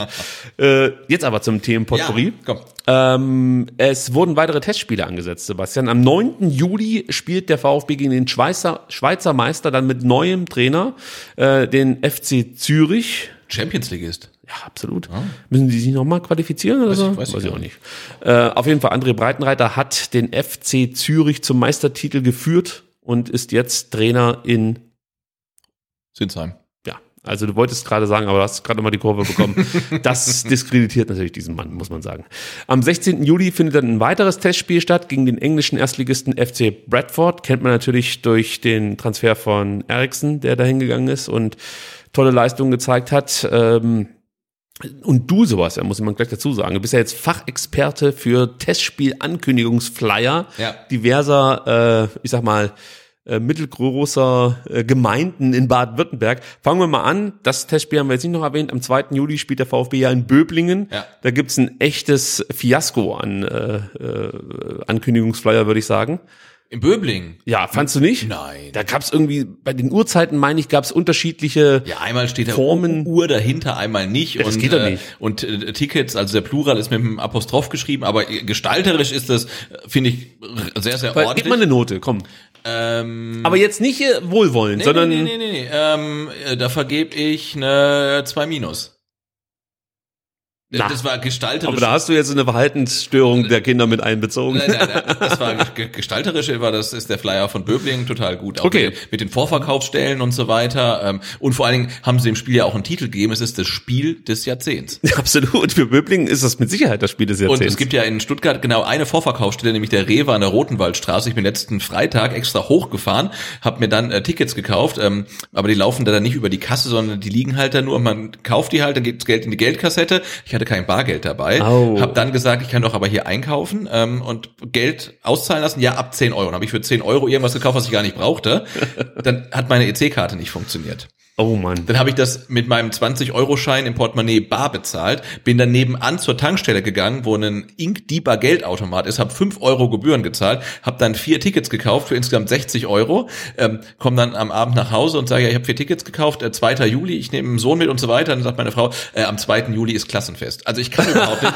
Das heißt, wenn ihr ähm, vier Tickets wollt für äh, das Spiel, des Jahrzehnts gegen den SV Böbling am 2. Juli. Ähm, lasst mich irgendwie wissen, ähm, ich würde die abgeben. Also Also meldet euch bei Sebastian Edbutze auf Twitter. Ähm, ich habe letzte Woche noch um Karten gebettelt. Ich würde sie dir jetzt gern annehmen, äh, abnehmen, aber ich habe äh, leider Gottes, oder jetzt für dich leider Gottes, äh, schon anderweitig zugeschlagen. Also ich bin dann im Böbling und äh, schau mal, wer sich deine Plätze gegriffen hat. Ja, Ähm, und, und viel spektakulärer war der Ankündigungsflyer vom äh, VfB Friedrichshafen. Die spielen da äh, im Zeppelin-Stadion und ähm, also das war tatsächlich das eine, war unglaublich. äh, ein, wie sagt man Totalschaden. Ja, also, das war unglaublich. Ich kann mir nicht vorstellen, dass, also ich weiß erstmal gar nicht, mit welchem Programm man noch solche Flyer erstellen kann. äh, Coral Draw 8. Ja, aber da brauchst du ja auch den passenden Rechner dafür. Also ich kann mir nicht vorstellen, dass ein moderner Rechner das überhaupt noch ausspuckt. Also es ist Also das, das war so ein Spektakulär. Gesamtkunstwerk. Und das Einzige, was mich gewundert hat, ist, äh, dass die Schrift nicht die Comic Sans war, sondern eine andere. Weil das hat mir noch gefehlt und vielleicht noch so ein Regenbogen. hat noch jemand drüber geschaut, glaube ich. Ähm, aber äh, gute Gegner, furchtbarer Flyer. Ähm, ich habe gehört, so drei bis vier Wochen vor dem Spiel soll es die Tickets geben.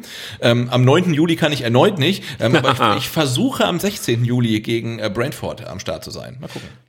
Meld dich bei mir, bevor du die Tickets dann wieder über Umwege dir besorgst. Vielleicht gehe ich mit. Also ich hätte tatsächlich Bock, beide Spiele zu besuchen, muss das aber noch äh, mit der Familie Ja. klären am Ende. Äh, wenn wir schon bei Spiele sind, dann äh, ist der Weg zu den Länderspielen auch nicht weit. Und wir gucken mal ganz kurz, wie sich unsere Stuttgarter geschlagen haben. Wataru, Äh, ganz kurz, ist eigentlich heute auch ein Länderspiel? Also heute jetzt? spielt Deutschland gegen England. Okay. In München, soweit ich weiß. Okay. Ähm, ich hoffe, ich habe jetzt nichts Falsches gesagt. äh, Wataru Endo und Hiroki Ito muss man ja auch erwähnen, wenn es um die japanische Nationalmannschaft geht. Die haben ähm, ja einen Erfolg feiern dürfen gegen Paraguay, konnten mit 4 zu 1 gewinnen. Ito und Endo beide in der Startelf, beide über 90 Minuten gespielt. Ich habe gestern auf meinem Instagram-Account so ein paar Impressionen ähm, zur Verfügung gestellt. Ed Ricky Palm auf Instagram, kann man mal sagen.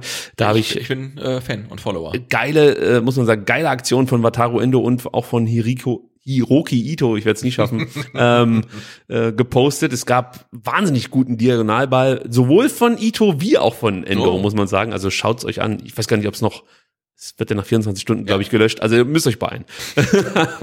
Gestern gab es dann für Japan eine Niederlage gegen Brasilien. Mit 0 zu 1 verloren die Japaner. Endo spielte durch. Äh, Hiro blieb 90 Minuten auf der Bank.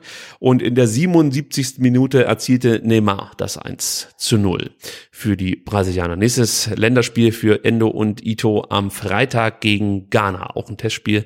Äh, keins mit Relevanz. Sascha Kalajdzic hat einen neuen Trainer. Ralf Rangnick, Gott stehe ihm bei. Ähm, und äh, Österreich hat sich dann, sage ich mal, im ersten Länderspiel unter Rangnick ganz gut verkauft. Ja, schlägt Kroatien mit äh, 3 zu 0. Das ist ein Achtungserfolg für Rangnick, keine Frage. Aber er hat äh, Sascha 90 Minuten auf der Bank gelassen.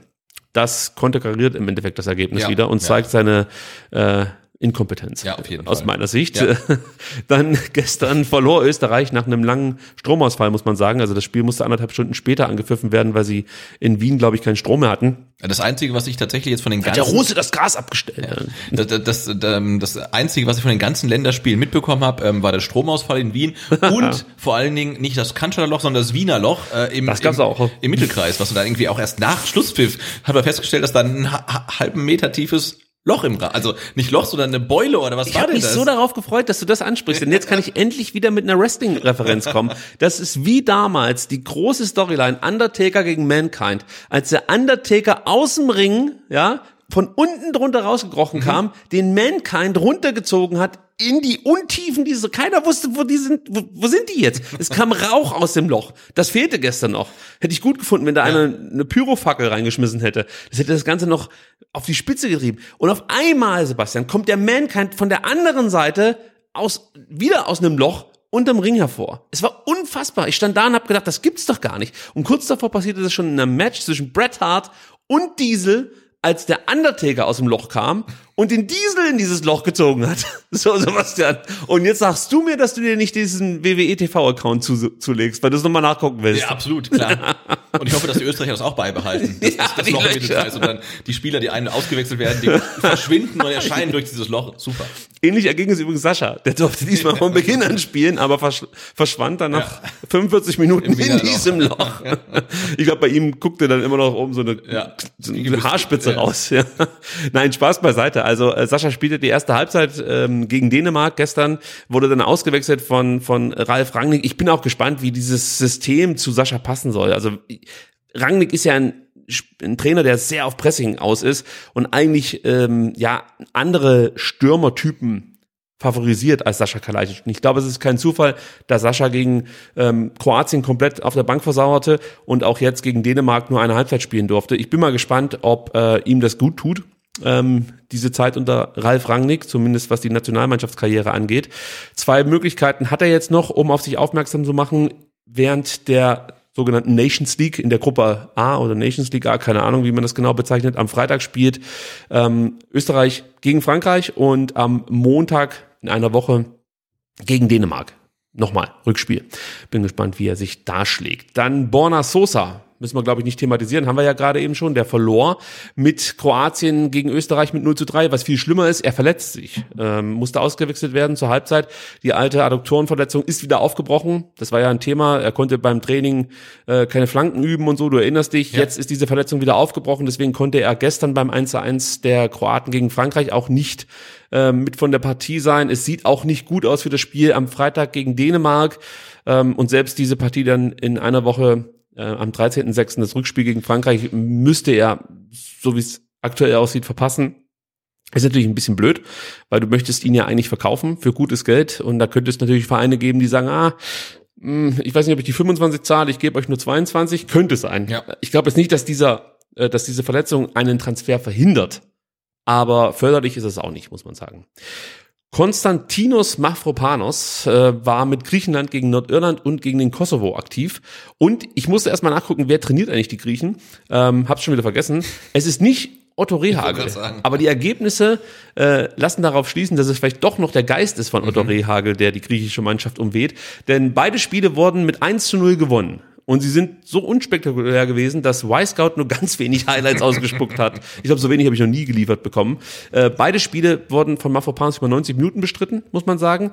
Und es gab mal wieder einen Mafropanos Sololauf. Also dieser Moment, wenn er aus ja. der Abwehr mit Ball einfach nach vorne marschiert und dann absolut eine Rakete rauszimmert. Das gab es in einem Spiel, führte allerdings nicht zu einem Torerfolg. Weiter geht es für Konstantinos Mafropanos am Donnerstag gegen Zypern und am Sonntag gegen den Kosovo. Oma Mamouche nehme ich jetzt einfach mal mit rein, obwohl es ja eigentlich, also er ist äh, rein, was der Vertrag, was den Vertrag angeht, noch unser Spieler bis zum 30.06., aber es sieht nicht gut aus, dass er beim VfB bleiben wird. Trotzdem möchte ich ihn erwähnen, denn wenn er gute Leistung zeigt, dann ist er noch unser Mann. Ägypten schlug nämlich Guinea im äh, Afrika Cup Quali am vergangenen Sonntag mit 1 zu 0. Mamouche stand 74 Minuten lang auf dem Platz und überzeugte wirklich. Äh, war sehr umtriebig, strahlte ständig Gefahr aus. Also das war ein guter Auftritt von Oma Mamouche. Am Dienstag in einer Woche gibt's dann noch ein Testspiel gegen Südkorea und Orel Mangala ist zwar bei der belgischen Nationalmannschaft, allerdings nicht im Kader gewesen bei den letzten Spielen oder bei dem letzten Spiel, so muss man sagen. Und er hofft natürlich, dass er zumindest mal einen Kaderplatz bekommen kann für die weiteren Nations League ähm, Partien der Belgier. Das war's eigentlich mit den Nationalmannschafts ähm, Spielern des VfB Stuttgart. Jetzt muss ich dich mal fragen, wie sieht's denn mit unserem Stream aus? Stabil? Äh, ja, also ähm, ich glaube, wir hatten letzte Woche zu dieser Zeit irgendwie war die äh, Prozentrate der ausgelassenen Frames irgendwie bei 20 bis 30 Prozent. Das sind wir bei 0,0. So, und das ist der Mac Mini, den wir hier uns neu zugelegt ja. haben. Danke an unsere Hörer und Unterstützerinnen, Unterstützer, was auch immer. Ja, und der Mac Mini liegt, äh, ist auch schuld oder verantwortlich dafür, dass wir im Zeitplan sind. Also wenn man davon ausgeht, dass wir zehn Minuten zu spät begonnen haben, ja. dann sind wir komplett im Zeitplan. Ja, das muss man auch mal sagen. Das muss man sagen. Dementsprechend, ich drücke weiter aufs Gaspedal. Vielleicht hole ich die acht Minuten noch auf, Sebastian. Ja. Aber jetzt gibt es ein Thema, das wird uns wieder ein bisschen mehr Zeit kosten, denn wir sprechen über Sven Mislintat. Der hat sich, ich sag mal, Presserunde kann man es nicht nennen, es war eher so ein Scrum, ist dieser Begriff geläufig, so wenn sich, ja, ich, ich weiß es nicht, ich kenne es halt auch wieder nur aus, äh, aus den Staaten, wenn es irgendwelche Sportveranstaltungen gibt, dann stellen sich irgendwelche ähm, Vereins oder Vereine sind es da ja nicht, äh, Teammanager äh, vor so einer Horde Journalisten und beantworten einfach willkürlich alle Fragen. Äh, sowas in der Art gab es jetzt mit Sven Missentat wohl auch. Ähm, und er hat sich zur abgelaufenen Saison geäußert und ähnlich wie Pellegrino Matarazzo ist auch Sven Missentat durchaus selbstkritisch. Ähm, er ist ähm, logischerweise für den Kader zuständig. Das beinhaltet natürlich dann auch die richtige Einschätzung in Sachen Entwicklungspotenziale einzelner Spieler. Dementsprechend muss er ja da auch selbstkritisch sein. Also sonst wäre die Saison ja nicht so gelaufen, wie sie eben gelaufen ist. Du Genau. überlegst gerade. Äh, nee, aber ähm, er muss selbstkritisch sein, aber er könnte es natürlich, oder er muss es nicht nach außen kommunizieren. Wir haben Das ja über richtig. die Saison oft gemerkt, ähm, dass sich die Verantwortlichen stark vor die Mannschaft stellen ähm, und dass es jetzt vom Trainer und vom Sportdirektor doch relativ ähm, transparent nach außen kommuniziert wird, ist bemerkenswert. Wir werden ja über die Aussagen gleich reden, aber natürlich muss es selbstkritisch sein, aber er müsste nicht nach außen äh, kommunizieren. Das ist richtig. Aber ich finde es gut, Absolut. wie es kommuniziert wird, weil es ist ja nicht einfach nur, ja, da war mal scheiße oder so, sondern es ist sehr fundiert vorgetragen, meiner Meinung nach. Aber du hast es gesagt, lass uns über die Zitate sprechen. Auf die Frage, warum sich äh, in dieser Saison viele der jungen Spieler nicht wie erhofft weiterentwickelt haben, antwortete Sven Missentat zum Beispiel folgendes. Es stellt sich bei uns nicht allein die Frage, warum sich die jungen Spieler nicht wie erwartet weiterentwickelt haben, sondern wir müssen uns sehr ernst und grundsätzlich damit auseinandersetzen, warum viele Spieler, unabhängig von ihrem Alter, in dieser Saison nicht konstant an das Leistungsniveau der Saison zuvor herangekommen sind. Also ich hoffe mal, er hat schon eine Antwort auf diese Frage. Anders als Matarazzo lässt er die jetzt noch nicht raus. Ja. Matarazzo hat ja gleich Lösungen angeboten für die von ihm ausgemachten Probleme. Er, also Sven Missentat muss das jetzt hier auch nicht tun, aber ich finde, dass er es halt so klar adressiert, ist schon sehr, sehr gut. Und äh, zum Thema, ja, Leistung, äh, ich möchte da wirklich nochmal Spieler wie Orel Mangala, Philipp Förster erwähnen. Ich nehme auch Daniel Didavi und Philipp Clement mit rein. Von denen war ich halt wirklich enttäuscht. Also die haben auch wenn Philipp Clement nur in der Hinrunde hier war, haben einfach nicht das zeigen können, was sie schon gezeigt haben. Und das ärgert mich natürlich dann besonders in solchen Phasen. Und ähm, ein Stück weit, ja, muss man sich natürlich die Frage stellen, ob diese Erkenntnis, die Sven Missentat jetzt hier mit uns geteilt hat, dann auch wieder dazu führt, dass es personelle äh, Veränderungen gibt. Damit meine ich, warum sollst du jetzt einen Philipp Förster im Kader behalten? Wir haben darüber gesprochen, dass er jetzt nicht vom Hof gejagt werden sollte letzte Woche, aber warum sollst du den im Kader behalten, wenn du ihm einerseits unterstellst, er kommt mit der Situation nicht klar oder er hat nicht verstanden, um was es geht. Das lassen wir jetzt mal offen, die berühmten Ja. drei Kategorien. Aber er gehört definitiv nicht zu den Spielern, die verstanden haben, um was es geht und die jetzt praktisch performen. Äh, Aber was willst du dann mit so einem Spieler? Weil, dass der VfB da unten steht und auch in der kommenden Saison gegen den Abstieg stehen, äh, spielen wird, das ist ja eigentlich klar. Genau. Also Und das kannst du, ja, kannst du ja auch auf Spieler wie dann vielleicht auch Klimowitz, Massimo, vielleicht sogar Kulibali Die- die nehme ich gerne mit raus, weil die jünger sind, Die ja. sind jünger, aber trotzdem muss man sich ja fragen, ne, ähm, warum kommen viele Spieler mit dem Druck nicht klar? Und wenn man der Meinung ist, die kommen grundsätzlich mit dem Druck nicht klar, dann muss man sich auch fragen, sind es dann die richtigen für den VfB in der aktuellen Situation? Also nicht, dass man die jetzt wegschicken muss, sofort verkaufen muss, aber ich glaube, das fließt auch in die Analyse ein. Du hast jetzt nicht nur ein, zwei Spieler, sondern du hast halt eine ganze Handvoll äh, von Spielern, die in dieser Saison anscheinend äh, mit dem Druck äh, der Tabellensituation nicht so gut zurechtgekommen sind. Absolut. Ich, ich habe die Aussage von Missentat nur dahingehend interpretiert, dass er eher auf die erfahreneren Spieler anspielt. Also Orel Mangala zähle ich da einfach mit dazu. Der ist Absolut. nicht alt, aber Naja, er aber- hat halt viel Erfahrung. Ja, ist halt eben kein 20-Jähriger mehr. Ja. Ja. Und er sagt ja auch, egal, ob es jetzt alte oder junge Spieler sind, es haben hier einige einfach das Leistungsniveau nicht erreicht, was wir von ihnen eigentlich gewohnt sind. Ähm, und diese Kritik sollten sich dann halt wirklich diese Spieler, die ich jetzt auch angesprochen habe, äh, zu Herzen nehmen. Denn ich glaube, selbst bei anderen Vereinen wird es äh, nicht allzu weit nach oben gehen, wenn man diese Grundtugenden, die hat er jetzt nicht explizit angesprochen, aber die fehlten ja einfach, Ja. nicht regelmäßig abruft. Ja.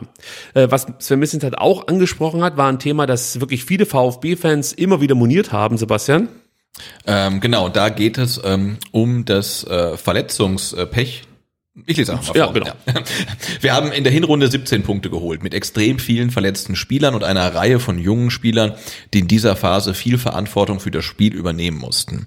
In der Rückrunde, in der uns fast alle Hauptleistungsträger nahezu komplett zur Verfügung standen und wir mit Thiago Thomas noch zusätzliche Power für die Offensive verpflichteten, haben wir mit 16 einen Punkt weniger geholt ähm, den bis zum Schluss schwierigen Saisonverlauf mit der komplizierten Hinrunde und ursächlich mit den vielen Verletzungen und Ausfällen zu erklären, wäre fahrlässig. Wichtiger Analyseschwerpunkt war daher, warum wir die von uns allen als realistisch angesetzten 20 Punkte für die Rückrunde nicht ins Ziel bringen konnten. Auch daran können wir uns noch erinnern. Nach der eher schwachen Hinrunde hat Sven Missent hat sehr deutlich gesagt, wir brauchen 20 Punkte und die können wir auch holen. Wir haben gesagt, jawohl, die können das. Und er spricht ja jetzt hier an, ähm, ja, wir müssen analysieren, warum es eben nicht zu diesen 20 Punkten kam. Ähm, das braucht man nicht lange analysieren, das kann ich dir relativ schnell erklären, denn äh, du hast zum einen Spiele wie gegen Fürth, Hertha und gegen Frankfurt. Frankfurt mit Abstrichen war es ein bisschen besser, aber zähle ich auch mit dazu. Und hier kannst du äh, ja über Haltung sprechen. Also da passt da einfach die Haltung zur Situation, zum Spiel nicht von zu vielen Spielern, muss man sagen. Und dann gab es noch Partien wie gegen Bochum, Hoffenheim, Bielefeld, Mainz. Ähm, da musst du dann am Ende über Qualität sprechen. Ja. Ja, also da fehlten dann halt ähm, die Qualitäten, die du brauchst, um erstmal ein Tor zu erzielen. In Spielen wie gegen Bielefeld und gegen Mainz. Auch gegen Hoffenheim hattest du Chancen. Ähm, ja, und ja, Bochum braucht man, glaube ich, nicht nochmal aufdröseln. Äh, das war dann halt auch eine mangelnde Qualität, die dazu führte, dass du A, zunächst die Tore nicht machst und B dann, sag ich mal, ähm, Mafropanus, da muss man vorsichtig sein. Für mich war es weiterhin ein Ausrutschen, das dir aber wahrscheinlich nicht passiert, wenn du bisschen besser dastehst in der, in der äh, Tabelle, weil ich glaube, dass das dann auch so, ich möchte jetzt unbedingt verhindern, dass Bochum noch zu einer Chance kommt. Ich, ich muss jetzt hier ran an diesen Ball, muss das Ding irgendwie klären und dann ist Mafropanus halt ein Typ, der mit allem, was er hat, da reingeht und dann ab ausrutscht. Aber auch das ist ja Qualität, dass du die Situation ähm, kühler und, und, und mit ein bisschen mehr Ruhe löst und nicht in so eine Situation kommst, wie es dann Mafropanos passiert ist gegen Bochum. Also das sind für mich äh, einfach die Schlüsselspiele gewesen in der Rückrunde, die dazu führten, dass der VfB eben nicht die 20 Punkte geholt hat oder noch mehr. Denn wenn du jetzt diese sieben Spiele nimmst, ja, aus diesen sieben Spielen hat der VfB vier Punkte geholt. Und wenn du die Ergebnisse dir noch vor Augen führst, waren da durchaus 14 Punkte drin. Also wir können das mal ganz kurz durchgehen. Fürth waren drei Punkte drin. Ja. Statt einer. Dann gegen Frankfurt war für mich auch ein Punkt drin, statt eben null. Gegen Bochum musst du die drei Punkte holen, hast am Ende auch nur einen. Gegen Hoffenheim war auch ein Punkt drin. Man kann sogar über drei reden, aber ich sag mal, einen musst du holen. Ja, du kannst nicht zwei Tore in den letzten fünf Minuten bekommen oder zehn, ähm, aber du hast null geholt. Gegen Bielefeld war es nur drei, war es nur ein Punkt, obwohl drei drin waren. Und gegen Mainz genau das Gleiche. Ja. Auch da war mehr drin als dieser eine Punkt. Und dann reden wir eben von 14 statt von vier Punkten. Und dann reden wir halt nicht mehr nur von 16 geholten äh, Punkten in der Rückrunde, sondern plötzlich von 26.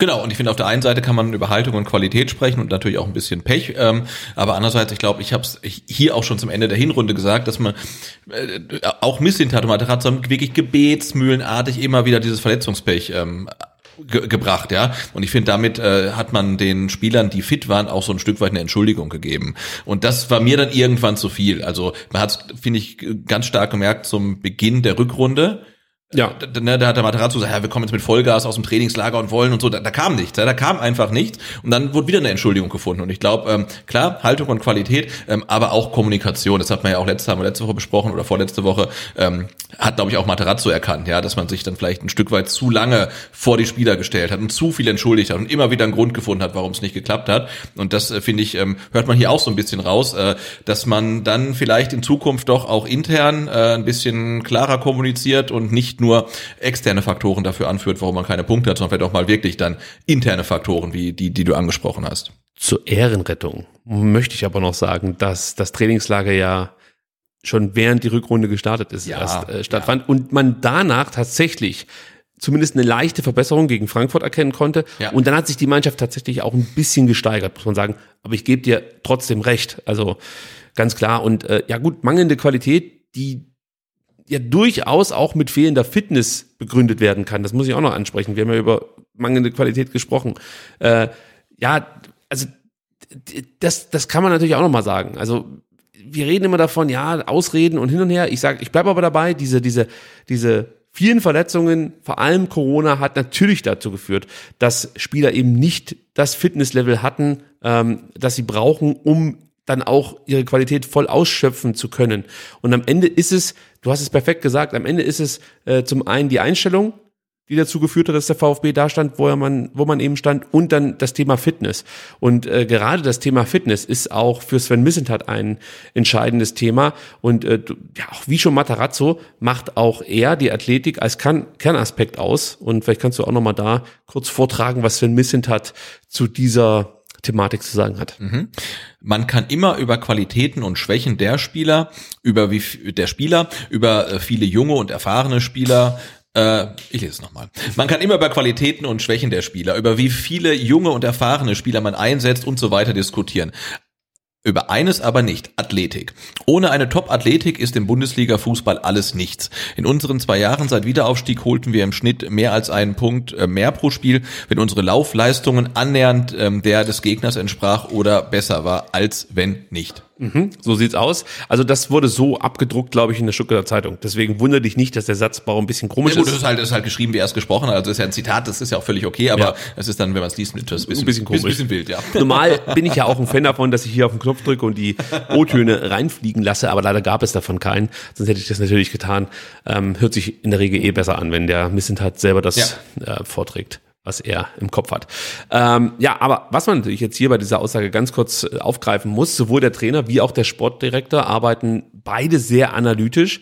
Und da fragt man natürlich dann schon, warum man ähm, ja dieses Thema also warum man da nicht gegensteuern konnte, Thema Athletik. Das kannst du ja auch mit Daten ganz gut ähm, ja, heranführen oder beziehungsweise aufarbeiten und dann eben äh, anschließend analysieren. Und da fragt man sich schon, ja, warum ähm, konnte man hier nicht gegensteuern? Klar, das eine Thema habe ich selber gerade angesprochen, ist Corona und natürlich auch äh, Ver- Verletzungen, die allgemein für eine angespannte Lage sorgten.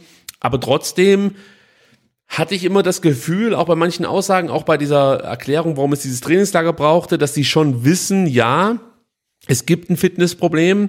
Jetzt mal was ganz laienhaftes gesprochen. Warum nimmst du da nicht zwei, drei Spieler, wo es ganz schlecht aussieht, noch mal ein, zwei Wochen länger raus? Arbeitest mit denen gezielt an der Fitness und hast dann vielleicht auf längere Sicht mehr von diesen Spielern.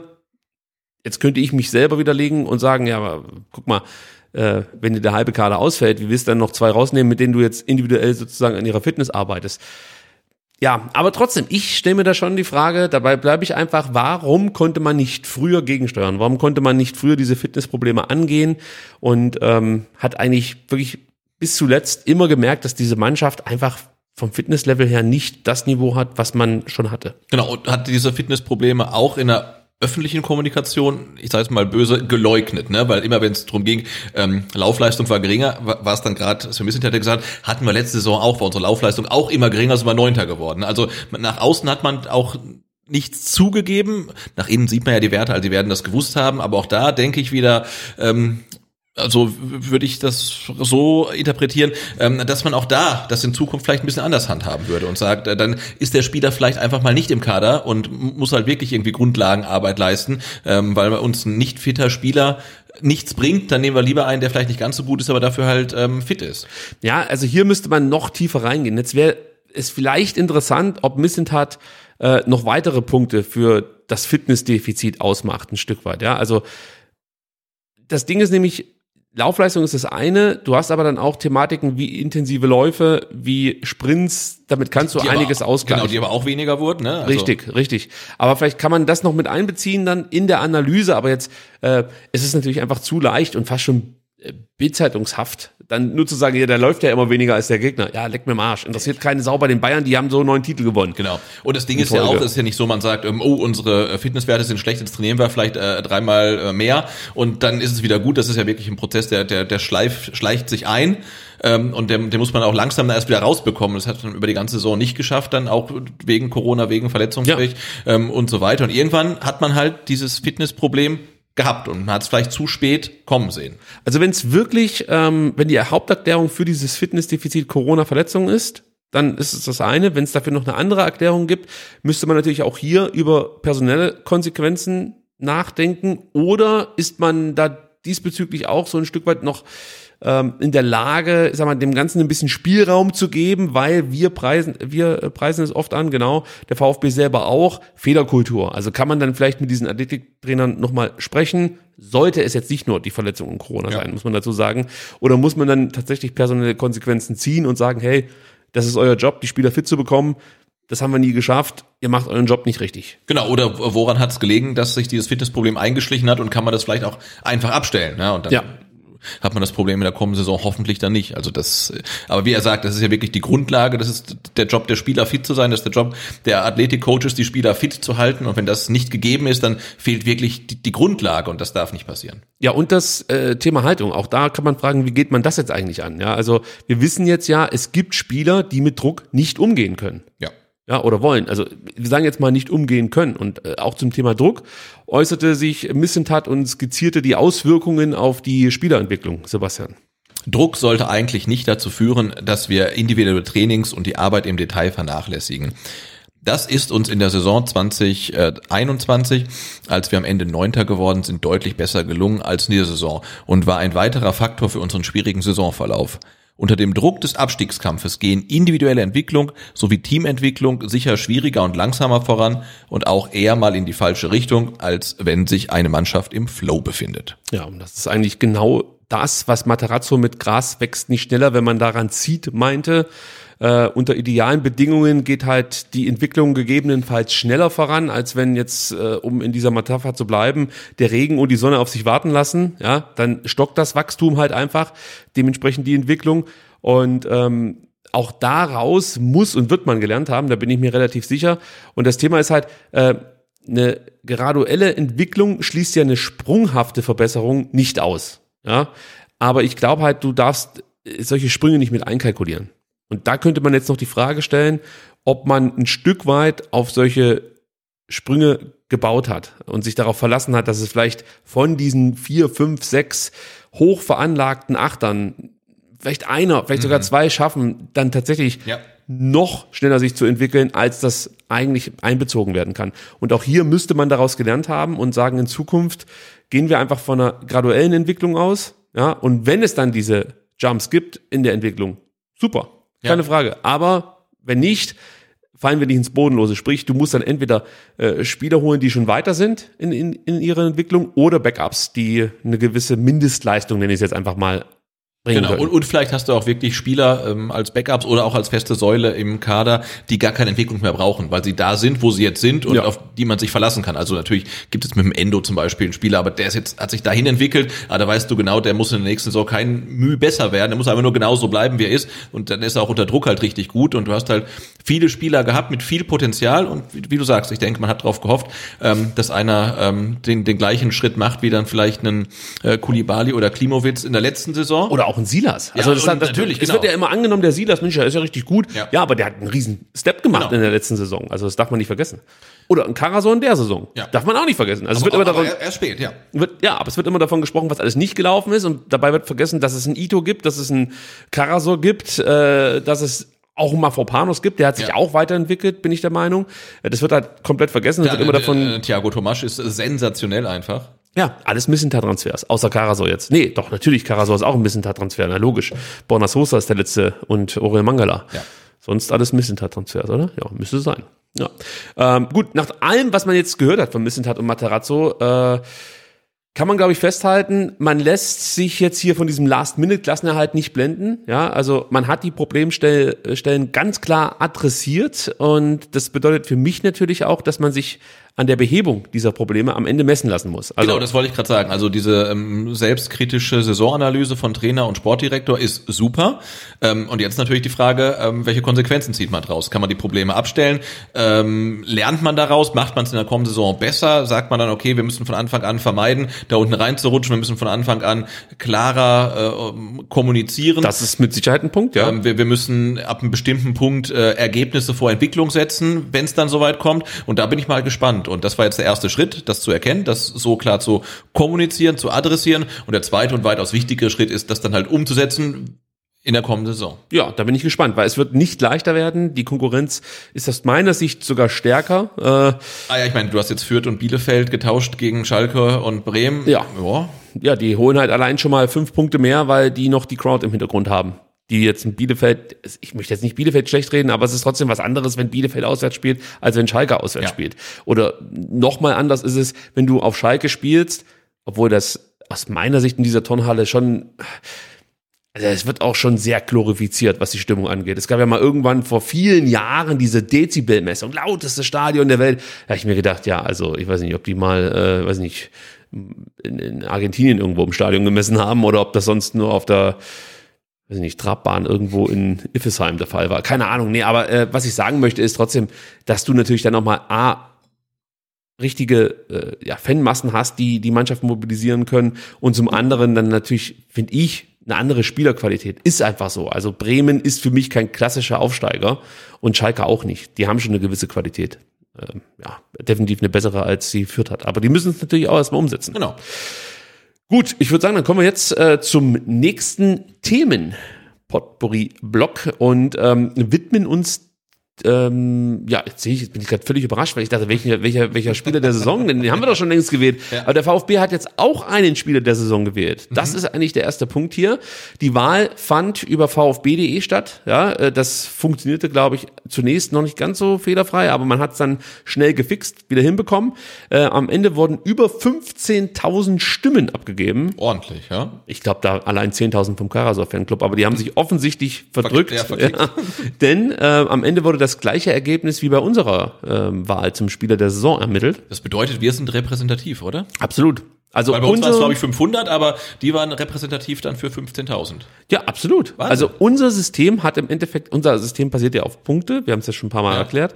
Und ähm, im Endeffekt haben wir damit ähm, sozusagen nicht nur den richtigen Sieger gekürt, sondern auch ein System entwickelt, das über die komplette Saison das auffängt, was am Ende eine Umfrage wiedergibt. Mhm. Man könnte jetzt auch den Rückschluss ziehen, wir können uns diese Auswertungen alle sparen und machen am Ende einfach so eine Umfrage wie VfB.de. Machen wir natürlich nicht, keine Sorge. Auf jeden Fall, um es äh, jetzt hier nicht spannender zu machen, Platz eins Wataru Endo mit 42 Prozent ähm, aller Stimmen.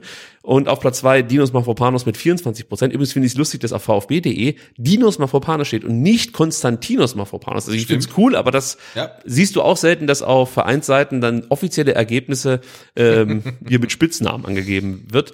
Und ähm, auf Platz drei Borna Sosa Sexy Man steht da. Nein, Borna Sosa mit 12 Prozent. ja, gutes Ergebnis. Dann, Sebastian, jetzt glaube ich mein Lieblingsthema für heute. Der Baggerbiss. Ja. Ich frage mich, ob das wirklich so heißt oder ob das so eine Presseerfindung ist. Ja, das heißt so. Habe ich noch nie gehört. Also die, die erste Baggerschaufel, die irgendwo reingegraben wird, ähm, ist der, Der Baggerbiss. Ist, ist der Baggerbiss. Ja, aber wenn du mit einer Schaufel greifst, ist es der Baggerhub? Der, der, der beißt ja dann auch, also Oberkiefer, Unterkiefer beißt der dann so rein. Also nicht nur wenn so. Es gibt ja verschiedene Schaufeln. Es ja, gibt einmal so, diese. ich weiß, so eine, so eine, so eine Sch- Sch- Grabschaufel ist, Ja. ist aber auch ein Baggerbiss. wir sind übrigens äh, Fachmänner vom Bau, das merkt man an der Stelle. Absolut, ja. Also gut, es ist der Baggerbiss. Also nachdem die Haupttribüne in den letzten zwei Wochen entkernt wurde, äh, haben jetzt am vergangenen Freitag die Abrissarbeiten begonnen. Ich war erstmal überrascht, als ich die ersten Bilder gesehen habe.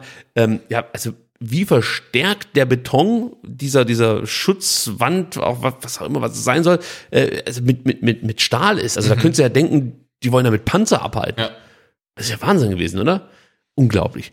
Ähm, ja, das ging jetzt wie gesagt los. Man konnte gleich sehen, der Alexander Werle und der Klaus Vogt, die wollten nicht Bagger fahren. Aber Der, was was, Finanzbürgermeister Ja, oder so, genau. der hat den, den Baggerbiss gemacht, ne? der hat sich das Ding geschnappt. Ja. Und haben wir eigentlich hier drüber geredet oder habe ich das äh, intern irgendwo gesagt, dass man doch aus diesen Umbauarbeiten so viel machen könnte? Gesagt, warum schraubt man keine GoPro an, den, an die Baggerschaufel? So. Zack.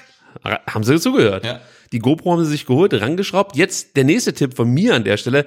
Vermietet doch einfach äh, eine halbe Stunde Bagger fahren im Stadion. Das, da zahlen die Leute Geld für, da bin ich mir sicher. Ah, ja. Wenn du da jemanden äh, finden würdest, der da irgendwie so ein ja, Bagger mietet, den da hinstellt, also natürlich die normalen Bauarbeiten, die darfst du nicht stören, Ja. aber die dürfen halt dann an irgendeiner Stelle... so, so, so einen kleinen Minibagger und dann kannst Ja. du ähm, so, ein, so ein Loch im Mittelkreis buddeln. Ich hätte die Wand übrigens umgeschmissen. Ich hätte ich praktisch mit der Schaufel dich dagegen Ja. und umgeschmissen, das ganze Ding da, die ganze Scheiße. Ich alles weggeruppt. Jetzt habe ich richtig Bock, mit diesem Bagger mal zu fahren. Ich fahr, glaube ich, direkt hoch in die Mercedes-Loge und reiß die komplett ein. ja. Du kannst den Tunnelclub ausbuddeln vielleicht. Das wird der geheime Tunnelclub. Ich glaube immer noch nicht daran, dass es den wirklich gibt. Das wird für immer ein Mysterium bleiben. Nein, ich glaube, sie werden ihn ganz ähm, prominent bewerben. Absolut. Ja, und äh, man kommt halt nicht rein, das ist das Problem. Ähm, ja, was man jetzt auch endlich weiß, wir haben uns ja oft die Frage gestellt, wie wirkt sich das auf die Stadionkapazität aus, diese Umbaumaßnahmen, die jetzt anstehen. Das weiß man jetzt durch die ja eben parallel zur Bundesliga-Saison verlaufenden Baumaßnahmen reduziert sich die Zuschauerkapazität um ja, knapp 10.000 Plätze. Also 50.000 kommen immer noch ins Stadion.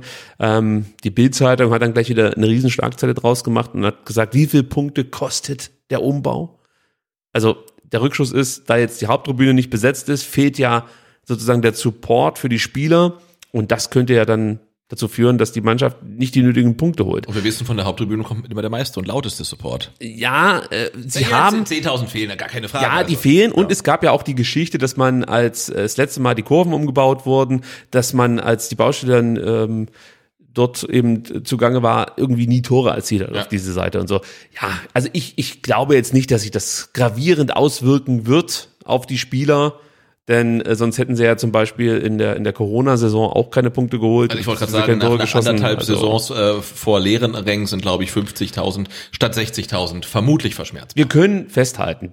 Plus 10.000 wäre es cooler, Ja. aber jetzt ist es nun mal so und wir können es ja nicht ändern. Also es ist ja jetzt nicht so, dass man es irgendwie anders machen könnte, wobei der VfB überlegt, ob es nicht irgendwie einen Kniff gibt, wie man die Baustelle etwas, ja, ich sag mal, aus dem Blickfeld bekommt. Das wird tatsächlich überlegt. Okay. Man schaut schon nach Madrid, die haben ja da so Spannbettlaken Ja, drüber ja, ja, gehangen. ja, ja, ja. Äh, sowas könnte es auch in Stuttgart geben. Okay. Ja, also mal gucken. Ja, weil in den Stadien, in denen gespielt wurde, während Umbaumaßnahmen, sah ja schon immer sehr, sehr traurig aus. Karlsruhe zum Beispiel. Ne? Ja, das sieht aber immer traurig aus in Karlsruhe. Also da kannst du ja machen, immer, was immer du aus wie eine. Baustelle, Ja. klar, aber das sah dann besonders traurig Ich finde, Karlsruhe sieht nicht nur traurig aus, sondern echt widerlich, kann man fast schon sagen. Also ekelerregend fast schon. Aber da kannst du auch nichts machen. Nee, das, das ist halt so. Einfach ein scheißer Verein, echt pissig drauf. Äh, sorry, ich bin, glaube ein Stück weit gerade vom eigentlichen Thema abgeschwiffen. Passiert manchmal. Ähm, was man aber auch sagen kann, ähm, nachdem dann das Ding fertiggestellt ist, die neue Haupttribüne, werden wir trotzdem nicht die alte Kapazität haben, die ja bei 60.483 Plätzen lag. Wusstest du das? Äh, nein. Ich auch nicht. Ich dachte nämlich, es wären unter 60.000. Ja, weil ja auch nie 60.000 dr- drin sind, ne? Also bei Ja. den offiziellen Zuschauerzahlen, ich glaube, es sind ja 58.000 oder so. Irgendwie so. Ist ausverkauft. Ja, aber ja, es sind wohl offiziell 60.483 Plätze, die belegt werden dürfen. Vielleicht werden die Logen nicht mitgezählt, keine Ahnung. Ähm, und nach dem Umbau sind es dann 60.030 Plätze und das liegt an den komfortablen Sitzabständen. Haupttribüne Mitte, Mitte. Okay, aber und das, obwohl es dann 2000 Stehplätze mehr gibt. Ja, offensichtlich. Wow. Also die haben jetzt richtig Platz. Die haben- die- die Thrombosezone. haben Sessel dann wahrscheinlich. Ist die Ohren, Ohrensessel. Thrombosezone äh, Haupttribüne. Mhm. Sitzen dann alle, da gibt's, weißt du, was da gibt? Da gibt's bestimmt diese Liegestühle, die man sonst so aus den erste Klasse Flügen kennt, Mhm. wo die Leute sich da einfach so reinfläzen. Das ist gut möglich. Ja, wird, toll, wird toll. Ähm, und Alex Werder hat in mehreren Interviews davon gesprochen, dass ähm, der VfB mit signifikanten Mehreinnahmen rechnet. Da bin ich echt gespannt, Ja. ob das auch so kommen wird. Also klar, wenn der VfB in der Bundesliga spielt und nicht ganz unerfolgreich ist, keine Sorge, ich meine damit nicht in jeder Saison gegen den Abstieg spielt, dann wirst du die Dinger voll bekommen. Aber wir wissen, der VfB, wir müssen da uns das mehrfach erzählt, ist ein Verein, der, wenn es scheiße läuft, absteigt. So.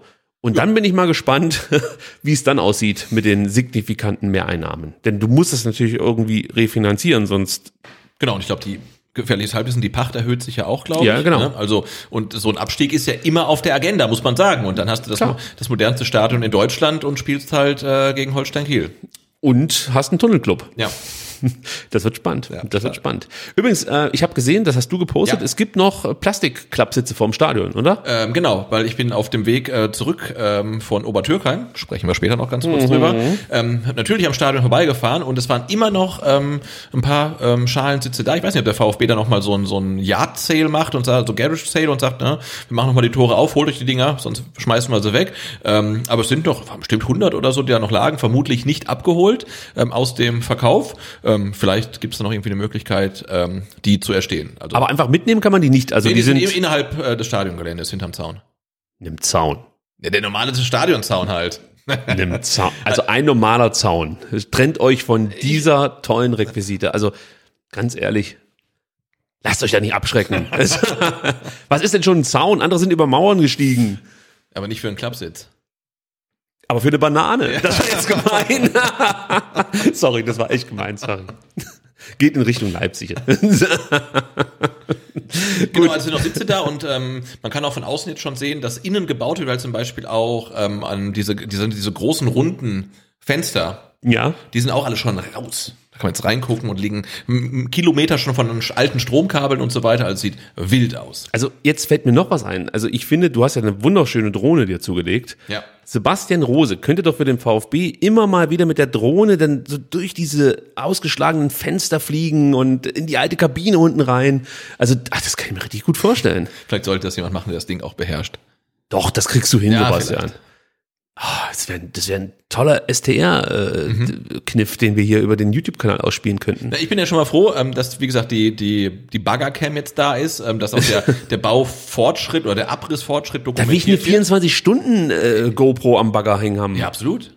Also wirklich eine Webcam. Persönlichkeitsrechte my ass. Nee, aber eine, eine Webcam und der, der, der Baufortschritt, also haben ja wirklich viele Leute nachgefragt. Ne? Da kommen die ersten äh, Bilder von irgendwelchen Leuten, die ein Stadion, eine Stadionführung gemacht haben, während gebaut wurde oder abgerissen wurde. Toll. Und dann postet man die Bilder und sagen, ah, ja, warum macht der VfB nichts? Jetzt machen sie was, finde ich gut und äh, ja. fände es auch wirklich gut, wenn das äh, weiterhin so gemacht wird, dass man mal ungefähr weiß, was da passiert. In, ab August wissen wir es dann wieder, wenn wir im Stadion sind. Es sei denn, es wird mit Bettlaken abgehangen, dass man nicht sieht, was passiert. Ähm, Schmeiß mal einfach Pyrofackeln rein. Nein, ist nur ein Spaß, Leute. Ey, ich weiß schon, da drehen die Leute wieder durch. Aber was mich noch äh, gewundert hat und fast schon ein Stück weit gefehlt hat, war irgendwie so ein Bild mit Fritzle, der mit Hammer und Meißel einfach da so ja, das stimmt. abreißt. Das fehlt noch. Oder mit so einem Vorschlaghammer. Meldet euch bei uns. Wir haben noch viel bessere Ideen für euren Abriss. Wir machen den Abriss zu Geld. Ja. Gut, das Interesse am VfB kann man äh, sagen, wir haben ja gerade darüber gesprochen, ähm, ob das denn auch bei einem Abstiegsfall immer noch gleichbleibend hoch wäre. Aber wir können jetzt festhalten, das Interesse am VfB steigt auf jeden Fall. Denn der VfB hat ähm, ja einen Zuwachs bei den Mitgliederzahlen zu verzeichnen. Lagen ja bislang immer so bei 72, 73.000. Jetzt liegt man bei 75.000, Sebastian, und das trotz Beitragserhöhung da gab es ja dieses Schreckensszenario letztes Jahr. Der Verein möchte die Beiträge erhöhen. Das führt dazu, dass mehr oder weniger alle den Verein fluchtartig verlassen mhm. werden. Das Gegenteil ist der Fall. Also es gibt Zuwachs statt Schwund. Ähm, seit 1. Januar 2022 zahlen ja Erwachsene, glaube 12 Euro mehr. Das ist die höchste Erhöhung sozusagen. Bei Kindern sind es drei Euro mehr, bei Jugendlichen sechs Euro mehr und bei Rentner auch sechs Euro mehr. Also durchaus verschmerzbar und das scheint dann auch ähm, sich der ein oder andere gedacht zu haben und ist wieder beim VfB ja, eingestiegen, ja. möchte ich fast schon sagen. Und meine persönliche Meinung ist, ähm, das Schlimmste an der Beitragserhöhung äh, war die Argumentation von Rainer Adrian auf der MV, als er uns, glaube ich, ganz lange erzählt hat, wie es mit den Zahlen aussieht und warum man jetzt halt mal. Ja. ei, ei, ei. Rainer Adrian ist einfach für mich ein freier Redner. In dem Moment kann Fall, er brillieren. Ja. Äh, das ist, das, das war nicht seine Stärke. Aber ich rechne ihm hoch an, dass er das nicht äh, wie ein Haus erklären wollte. Ja, absolut. Also da hat er Qualitäten bewiesen. Ja. Ähm, keine Frage. Äh, es gab auch eine Mitgliederumfrage, davon habe ich gar nichts mitbekommen. Hast du die, äh, hast du die Mitgliederumfrage aufschnappen können, als die stattfand? Äh, ja, ich glaube, ich habe auf jeden Fall die Ergebnisse bekommen bekommen, ähm, dann zugeschickt. Ich habe wie, wo, wie zugeschickt? Per E-Mail. Was? Naja, klar. Ich habe nie eine was sich die was sich die Mitglieder so von ihrer Mitgliedschaft erhoffen und so weiter. Hab ich nicht bekommen. Echt nicht? Wahrscheinlich also auf irgendeiner auf irgendeiner irgendeiner Blacklist oder so. Gibt's doch gar nicht. Ich möchte auch die Ergebnisse. Ich kann sie dir weiterleiten. Ja schon, aber ich möchte, ich möchte bitte auch in meinem E-Mail-Postfach vom VfB. Ich weiß, auch, ich weiß auch gar nicht, mehr, ja, ich weiß gar nicht mehr, wer es geschickt hat. Aber ich habe, äh, glaube ich, sowohl die Befragung wie auch dann die Ergebnisse per Mail zugeschickt bekommen. Fakt ist, bei dieser Umfrage haben sich äh, die Hälfte der Umfrageteilnehmer mit ihrer Mitgliedschaft ähm, ja, zufrieden äh, geäußert. Äh, knapp 20 Prozent sind sogar sehr zufrieden, muss man sagen. Etwas mehr als 20 Prozent geben an, eher zufrieden zu sein.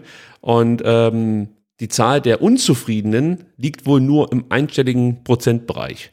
Ich gehe aber davon aus, ich weiß es nicht genau, aber ich gehe davon aus, dass es praktisch eine Umfrage war, da konnte man freiwillig dran teilnehmen. Also man wurde wahrscheinlich angeschrieben, man kann hier mitmachen. Genau. Ich habe jetzt keine Mail bekommen, aber äh, hätte gerne mitgemacht, aber es also bei solchen Umfragen muss man immer dazu sagen, jemand, der jetzt überhaupt äh, keinen Bock mehr hat auf den VfB, der wird natürlich nicht sagen, so, jetzt mache ich mal bei so einer Umfrage mit. Da sind natürlich Leute dabei, die diesen Verein aktiv leben. Ja, deswegen ist natürlich die Unzufriedenheit über die Mitgliedschaft vielleicht nicht ganz so groß. Und man fragt sich natürlich auch, wer ist denn Mitglied von einem Verein ja. und ist dann über diese Mitgliedschaft unzufrieden, also über die reine Mitgliedschaft. Man kann ja über Personen, die dort ähm, gerade aktuell am Start sind, unzufrieden sein, aber über die Mitgliedschaft kann man ja eigentlich nicht unzufrieden sein und wenn ja, dann muss man halt gehen. Also ist jetzt nicht so, dass man nicht austreten könnte.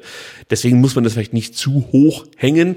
Äh, viel interessanter fand ich die ähm, drei großen Vorteile, die die Mitglied, äh, Mitglieder bei der Befragung angegeben haben, sozusagen das Asset einer Mitgliedschaft sind das Vorkaufsrecht auf Tickets für VfB-Heimspiele, die Förderung des Vereins und der Jugend und Rabatt auf VfB-Fanartikel. Und das finde ich ganz, ganz okay. Also, ja. ähm, dass man die Förderung des Vereins und der Jugend hier noch mit aufführt ähm, oder mitlesen darf, das ist auf jeden Fall schon mal toll. Das sollte ja auch im Fokus stehen. Äh, natürlich, klar, wenn du Tickets möchtest, musst du fast schon Mitglied sein, weil du kaum noch eine Möglichkeit hast, im normalen Verkauf an Dauerkarten oder Tickets zu kommen. Das macht schon Sinn.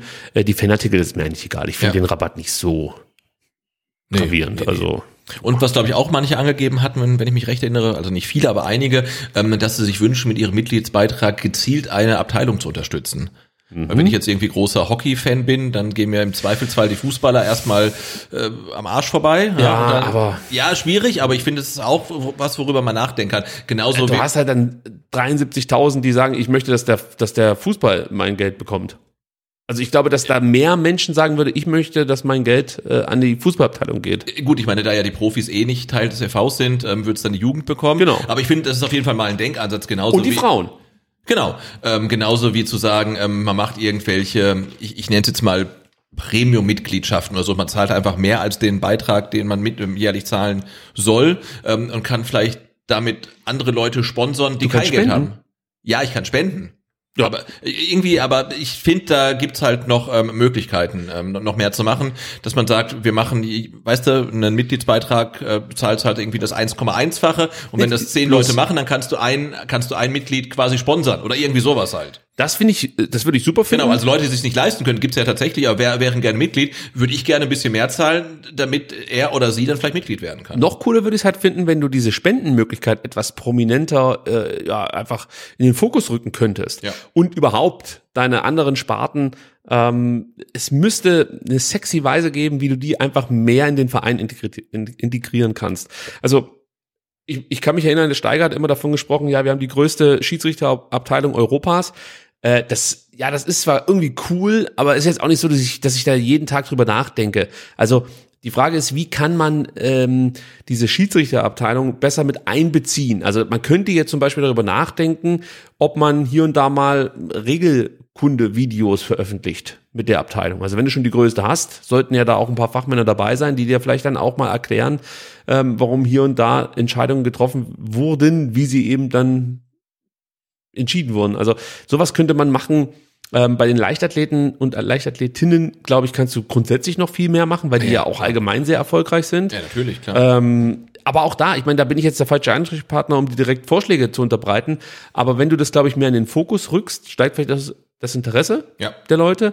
Und dann, wenn du mit einem einfachen Kniff da relativ schnell mal einen Fünfer oder zehn Euro rüberschieben könntest, da gibt es bestimmt Leute, die das machen würden. Aber ich, ich bin mir sicher, dass es einige Mitglieder gibt, die wissen gar nicht, dass man da spenden kann. ja. Ja, also jetzt wisst so. das. Ähm, also macht's. Gut. Ähm, dann noch ein Thema. Ja. Hatte ich auch nicht so richtig auf dem Schirm, finde ich aber sinnvoll. Digitaler Mitgliedsausweis. Viele Mitglieder würden sich solche äh, digitalen Ausweise wünschen. Also ich hätte jetzt auch nichts dagegen, muss ich ganz ehrlich sagen. Ich brauche es nicht unbedingt haptisch. Ich weiß nicht, wie es für dich ist. Mir ist es tatsächlich egal, weil ich meinen Mitgliedsausweis eigentlich nie brauche. Ja, wenn du zu MV gehst halt. Ja, aber Ja. das ist ja nicht so häufig. Aber ansonsten brauchst du ihn ja nie. Ähm, der ist halt im Portemonnaie. Wenn ich jetzt in, in, in, in äh, Ich habe schon wieder eine super Idee. Sorry, dass ich unterbreche. ja, Wahnsinn. Heute sprudelt's aus dir raus. Ja, aber wirklich. Ja. Ich, also jetzt hab ich's. ja. Lass den doch einpflanzen. Also so ein NFC-Chip hier direkt überm Herzen. Genau, im Herzen, ja. Mhm. Im Herzen. Gleich mit Schrittmacher sozusagen, mit Schrittmacherfunktion. Aber nein, das wär's doch. Man kann sich doch, es gibt doch, in Schweden habe ich das mal gesehen, gibt's doch jetzt diese, diese Chips, die man sich unter die Haut schieben lassen kann, dass man praktisch dann nicht mehr ähm, irgendwelche Schlüssel braucht und so. Für Geschäfte, äh, also für, für Geschäftsräume und so war das irgendwie so der Clou. Hast du das mal gesehen, diese Dokumentation? Ja, da gibt's irgendwie jetzt in, in, in schwedischen Geschäftsgebäuden, ähm, gibt's dann praktisch die Möglichkeit, sich so ein Ding da rein schieben zu lassen und dann brauchst du keine Schlüssel mehr und kannst immer noch mit dem Finger alles aufmachen. Also jetzt nicht mit Fingerprint, sondern einfach Ja, mit diesem Chip, der da reingesetzt wurde. Und das jetzt praktisch als Mitgliedsausweis. Na, das überzeugt mich noch nicht so. Das scannen die dich hier immer ab, wenn du reinkommst. Ah. Dein Herz schlägt 1893 Mal jede Minute. Tolle Idee von mir, muss ich ganz ehrlich sagen. Tobi Ka nee, das ist der falsche. Ähm, Rufen Kasper, meld dich bitte. Ich habe noch viel bessere Ideen. Gut, ähm, letzte Meldung zu diesem Thema, dass der VfB immer interessanter wird. Ähm, der Dauerkartenvorverkauf oder die Verlängerung, so muss man es ja sagen, die Verlängerungsaktion, die läuft wirklich richtig gut. Nach äh, knapp einer Woche oder nach einer Woche wurden schon 13.000 Dauerkarten verlängert und das ist für diese Zeitspanne ein Rekord Ja, VfB. irre, ne? das ist wirklich krass. Und das, nachdem man halt äh, dem Abstieg oder der Relegation irgendwie kurz vor knapp äh, erst entronnen ist. Ähm, aber die Leute haben halt ähm, wieder Bock auf Stadion. Ne? Man merkt ja überall, also nicht nur beim Fußball, sondern auch jetzt, als am Wochenende jetzt wieder die Festivals waren und so weiter, alles boomsvoll. Ne? Die Leute, Mega geil. Ja, die Leute haben wieder äh, Bock auf äh, Gedränge. Ich habe mir, ich habe mir das Icarus reingezogen ohne Ende. Ist ein Techno-Festival, muss ich dazu sagen. Ich bin ja, äh, ich bin Hip-Hop-Fan, muss ich sagen. Techno finde ich aber auch gut. Und alles, was im Radio läuft. Das finde ich auch mal gut. Was für Musik hörst du? Ach, weiß ich, was, was bei Antenne 1 läuft. ja, oder, Ch Cha oder Charts. Der Charts, alles was, ich, ich mag alles. Nein, also ich, tatsächlich gibt es, also mein Musikgeschmack ist jetzt nicht nur auf ein Genre sozusagen definiert. Also ich, ich mag auch Rockmusik zum Beispiel, Sebastian. Hör mir auch schon mal die Scorpions an. Ja? Sag ich dir, wie ist es? Ja, oder, oder, oder, Wind of oder Change. Tina Turner, die Rockröhre. Die Rockröhre, Tina Turner, ja. Oder Silly vom Osten, finde ich auch gut. Bataillon d'Amour, tolles Lied. Nein, ich höre mir wirklich gerne unterschiedliche Musik an, aber mein Herz schlägt natürlich für elektronische Tanzmusik, muss ich ganz ehrlich sagen. Und das Icarus Festival, das war schon ein besonderes Highlight, muss ich sagen. Da hat's richtig gekracht im Gebälk. Musste mehrfach unterbrochen werden, natürlich aufgrund der ähm, ja, Wetterlage. Aber da habe ich mir gewünscht, Mensch, wärst du doch mal wieder 18. Ich glaube, das wäre genau mein Ding gewesen. Jetzt gehe ich da natürlich nicht mehr hin. Jetzt Nein. bereite ich solche Podcast-Folgen hier vor. Ja. Was war schon schön. Gut, kommen wir zu den VfB-Frauen, Sebastian. Jetzt wird's äh, traurig, muss man Ja, ganz total. ehrlich sagen. Äh, denn die VfB-Frauen steigen ab. 4 zu 5 nach Elfmeterschießen im Relegationsrückspiel gegen Hessen-Wetzlar, hieß es am Ende. Svenja Merten verschießt den letzten Elfmeter und Sebastian war dabei. Erzähl mal ein bisschen, wie war's denn? Ähm, also die Stimmung war relativ lange, relativ gut. Also ähm, es waren viele Leute da, es waren nicht so viele, ähm, wie ich erwartet hatte. Ich glaube, von 400 Zuschauern ist die Rede. Ich denke mal, bei einem normalen Spiel sind es vielleicht knapp 100. Ähm, also es war wirklich viel los. Es waren sehr, sehr viele äh, Leute aus der VfB Stuttgart äh, Twitter-Bubble da und auch die ganzen ähm, Funktionäre, Verantwortlichen vom VfB Stuttgart waren da. Also der Präsident war da, der CEO war da, der Kommunikationschef war da, Vereinsbeiräte waren da, Aufsichtsräte waren da, also wirklich alle. Der Adrian war auch da. Äh, ja, Aber der Riedmüller nicht, der Pilgert. der pilgert, ja, genau. Ähm, also es waren wirklich viele da, aber man muss ja sagen, also wenn nicht bei dem Spiel, wann dann? So eine Präsenz wäre vielleicht auch vorher schon mal gut gewesen, natürlich nicht mit der kompletten Kapelle, aber ja, es waren ähm, viele, viele Menschen da. 400 Zuschauer. Ja, also es war ordentlich, aber es wäre noch mehr gegangen. Ähm, man hat immer noch problemlos einen Platz am ähm, Platz Rand bekommen, am Spielfeldrand bekommen. Und ja, dann ging das Spiel los und ähm, die erste Halbzeit war eigentlich komplett ereignisarm. Ähm, ich glaube, Obertürkheim hatte eine Chance, ähm, Wetzlar hatte keine und ich hatte ja die Damen vom VfB über Türkheim in der letzten Saison, glaube ich, zwei, dreimal gesehen. Ich war ja zum Anfang der Saison da, war da echt alles andere als überzeugt und war dann nochmal da, ich glaube, gegen Kreilsheim und hatte dann ja einen deutlichen Fortschritt ähm, auch gesehen, weil das wirklich viel strukturierter war, was sie gemacht haben, mit dem Plan nach vorne gespielt, flach gespielt, vertikal gespielt, das sah echt gut aus. Und jetzt gegen Wetzlar war es eher so wieder ähm, wirklich nur nach vorne gebolzt und das muss man sagen, solche langen Bälle, die nach vorne geschlagen werden, sind nun mal super schwierig zu verarbeiten und da fehlen den meisten Spielerinnen auf dem Platz auch die technischen Fertigkeiten einfach Die Dinger dafür. springen halt. Die weg, springen halt ja. kreuz und quer und du hast mit Wetzlar Gegner gehabt, die wollten das Spiel einfach nur kaputt machen. Und wenn du so einen Ball halt nicht sofort festmachen kannst, hast du halt einen Gegner, eine Gegnerin. Union-Modell. Ja, eine Gegnerin auf den Füßen, die den Ball wieder nach vorne schlägt. Und es war, ah, es war schwierig. Zweite Halbzeit war dann äh, ein bisschen besser. Ähm, auch, auch Wetzlar hatte dann Chancen. Der VfB hatte relativ gute Chancen, aber da fehlte dann auch wie beim VfB Stuttgart so ein bisschen die, die Abschlussqualität. Ähm, Trainer hat dann noch zwei Stürmerinnen eingewechselt, da wurde es ein bisschen besser. Ähm, ich würde sagen, man war über lange Zeit nicht mutig genug. Also ich glaube, du hättest einfach von Anfang an mehr mehr drücken müssen, die ähm, bisschen mehr ähm, stressen müssen, weil ja dann werden die Bälle verloren und es ist nun mal auch im Damenfußball so, sobald der Ball hoch in den Strafraum segelt, gibt's Gefahr. Ja. Ähm, da kam da einfach ein bisschen zu wenig von und dann ja ging es halt in die Verlängerung, wurde immer spannender und dann war irgendwann klar, ähm, es wird ähm, Elfmeterschießen geben und auch da muss ich gestehen, also ich will jetzt mh, vielleicht nicht, dass ich jetzt irgendwie als Frauenfußball Hasser oder so äh, äh, Ich glaube, da bist du weit von entfernt. Nein, aber ich war ich war gespannt, ähm, welche Qualität die Elfmeter haben und die waren alle richtig gut geschossen. Also wirklich richtig gut. Fand ich fand ich ähm, brutal. Also, also die Mädels hatten Eier. Ja, also sie waren wirklich äh, alle, alle Elfer gut geschossen. Man muss auch sagen, beide Torfrauen waren, waren richtig gut, also nicht nur auf Meterschießen, sondern auch davor. Ähm, wirklich mit, mit die besten ihrer Mannschaft jeweils. Ja, und dann äh, wurden die ersten vier Elfmeter auf beiden Seiten verwandelt. Dann verschoss leider die Spielerin vom VfB Obertürkheim und die ähm, Spielerin von Wetzlar traf und dann war das Spiel zu Ende. Und der VfB Obertürkheim startet dann als VfB Stuttgart äh, nicht in der Regionalliga, sondern in der Oberliga. So sieht's aus. Ja. Die Frage ist natürlich, was bedeutet jetzt der Abstieg für die zukünftige Zusammenarbeit? Also es gab ja dann auch gleich ein paar Unkenrufe. Also natürlich, jeder wusste es besser. Also das muss ich gleich schon wieder vorwegschicken. Ich finde es sowieso allgemein, also für mich ist Twitter momentan wirklich dieses ungeliebte Forum, was man vielleicht noch so aus Mitte der 2000er kennt. Wir haben es im Vorgespräch mal kurz davon gehabt. Es gab so eine Zeit, also wenn du, wenn du so, weiß nicht, so 2003, 2004 in irgendwelche Foren gegangen bist und, und, sag mal, relativ normale Fragen gestellt hast, wurdest du da fast schon vorgeführt. Alle wussten alles unglaublich zehnmal besser als du. Es war ein ganz, ganz ekelhafter Ort und Twitter entwickelt sich genau dahin. Also man möchte eigentlich gar nicht mehr da dahin gehen und überhaupt noch diskutieren, geschweige denn äh, sich das durchzulesen, was da für eine Grütze teilweise geschrieben wird. Und zu dieser Grütze gehörte dann eben auch, nachdem dieser Abstieg feststand, ob das dann jetzt wohl die richtige Weg war oder ob man sich nicht vielleicht eine andere Mannschaft hätte aussuchen können, um zu kooperieren. Wo ich mir denke, Leute, ganz ehrlich, ich finde, der VfB hat das ganz, ganz großartig gemacht. Tut mir leid. Also, sie haben mit Lisa Lang eine absolute Fachfrau geholt, ja, die selber lange hier in der Region hochklassig Frauenfußball gespielt hat, die zu diesem, äh, zu diesem äh, ähm, Thema eine, eine äh, was war es, ihre Abschlussarbeit, glaube ich, verfasst hat. Sowas, mhm. oder? Ja.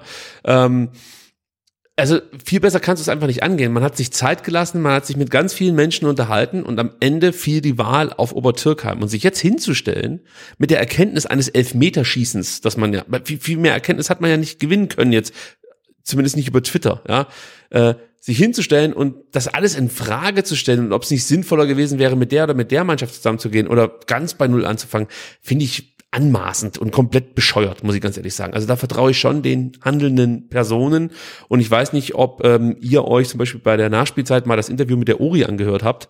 Ja, das ist ja die die Abteilungsleiterin in Obertürkheim, die wird jetzt auch beim VfB Stuttgart die Frauen betreuen.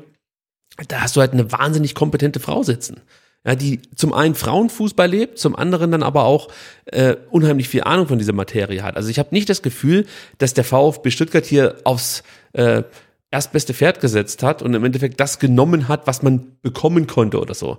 Ich glaube, dass dieser Entscheidungsprozess sehr gewissenhaft durchgeführt wurde und auch mit eingepriesen wurde, dass es für Obertürkheim hart werden könnte jetzt in dieser Saison. Und natürlich haben alle gehofft, dass der VfB in der dritten Liga starten kann. Jetzt ist es die vierte Liga. Bedeutet letzten Endes der ambitionierte Plan, dass man innerhalb von fünf Jahren von der dritten in die Bundesliga aufsteigt. Ja, der, der wird jetzt vielleicht nochmal umgeschrieben werden müssen.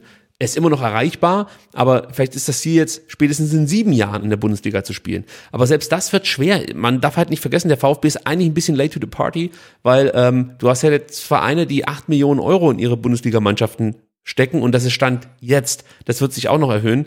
Und der VfB fängt jetzt erstmal an, das ganze Thema für sich zu, ähm, ja, anzunehmen, möchte ich sagen. Und ich meine damit hauptsächlich auch die AG, weil da habe ich bislang nicht das Gefühl gehabt, dass die äh, in, unterstützend ja. mit einwirken. Natürlich, es ist ein EV-Thema, aber es würde natürlich schon was ausmachen, wenn äh, die AG da noch mehr Manpower mit reinstecken würde. In dem Fall ist es ja nur Manpower, äh, die da reinfließen würde, um eben diesen Übergang so ein bisschen zu erleichtern, Know-how zu liefern. Ich hoffe, das kommt jetzt auch noch, muss man dazu sagen.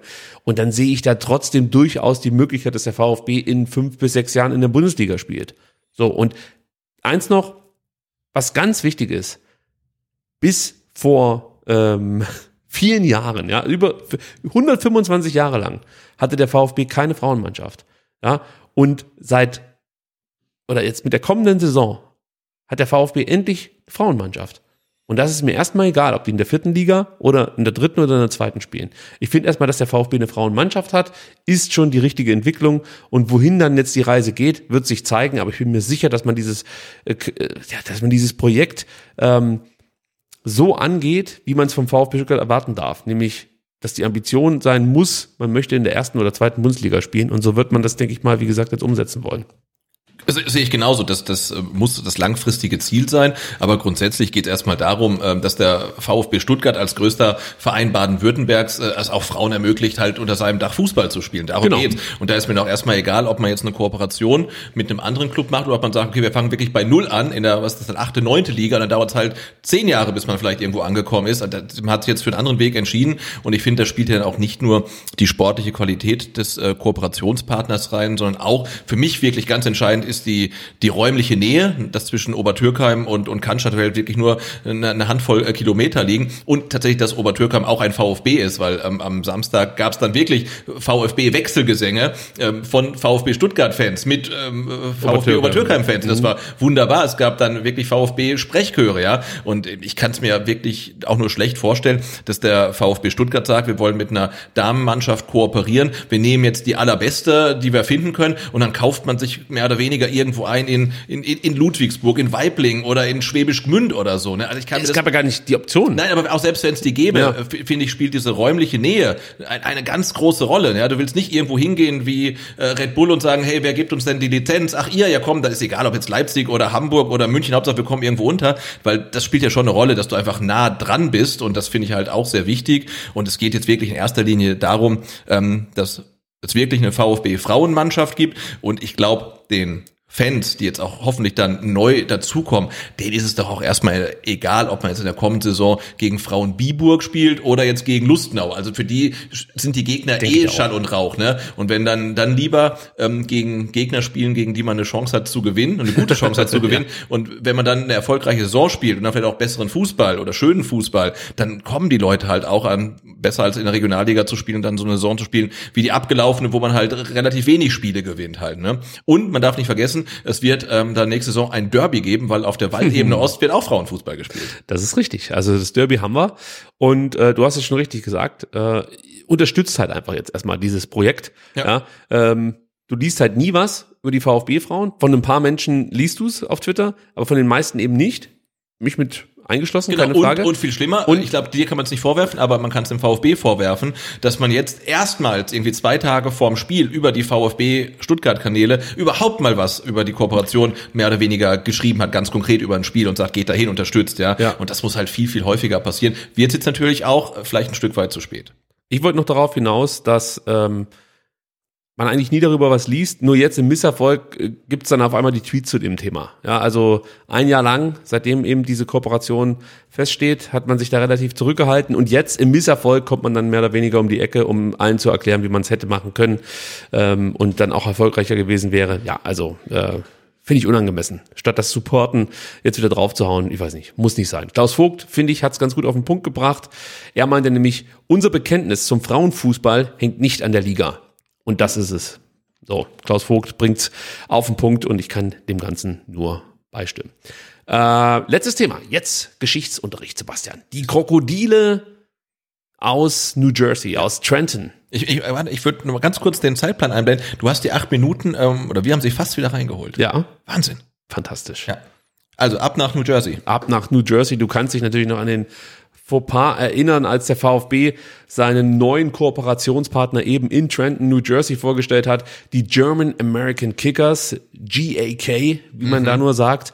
Ähm, und du kannst dich erinnern, dass die U12 den Spitznamen Blitzkrieg trug. Ja, äh, das war eher unangemessen für deutsche Verhältnisse, für amerikanische Verhältnisse nicht, muss man dazu sagen. Und äh, GAK und der VfB haben damals aus meiner Sicht rasch reagiert. Äh, Der Spitzname wurde von ähm, Blitzkrieg in Crocodiles abgeändert und man hat auch bekannt gegeben, dass es einen Geschichtsworkshop geben soll. Der fand jetzt im Mai statt. Der VfB-Historiker, den man ja, glaube ich, inzwischen auch ganz gut kennt, Florian Gauss, hat einen Vortrag gehalten und äh, ja auch einfach mal den Werdegang des Clubs von den Anfängen bis in die Gegenwart skizziert. Da gibt's ja auch beim VfB eine unrühmliche Vergangenheit zur Nazi-Zeit. Äh, Das hat man aufgearbeitet äh, und äh, dort wurde dann eben erklärt, dass der Begriff Blitzkrieg für Deutsche eher problematisch ist und man konnte dann auch so ein bisschen erklären, warum es vielleicht für Amerikaner weniger problematisch ist. Sprich, ein Mehrwert für alle Beteiligten, würde ich so sagen. Ich finde eine gute Aktion. Beide Vereine haben das gut ähm, gelöst, ja, gut aufgearbeitet, vor allen Dingen unaufgeregt. Ja. Das finde ich wirklich gut. Ähm, und da ziehe ich meinen Hut. Also wir kritisieren oder haben oft kritisiert, ähm, den VfB oft kritisiert. In dem Fall muss ich sagen, ist man perfekt eigentlich mit dieser Situation umgegangen. Ja, absolut. Also wirklich auch schnell und, und früh reagiert, auch gleich gehandelt und nicht gesagt, ja, ist nicht gut, wir machen vielleicht mal irgendwas. Nee, also wirklich auch gleich das, das Ding dann irgendwie abgeändert in die Crocodiles und da auch mal das dabei nicht bewenden lassen, sondern auch ein bisschen Aufklärungsarbeit geleistet. Also ähm, gut.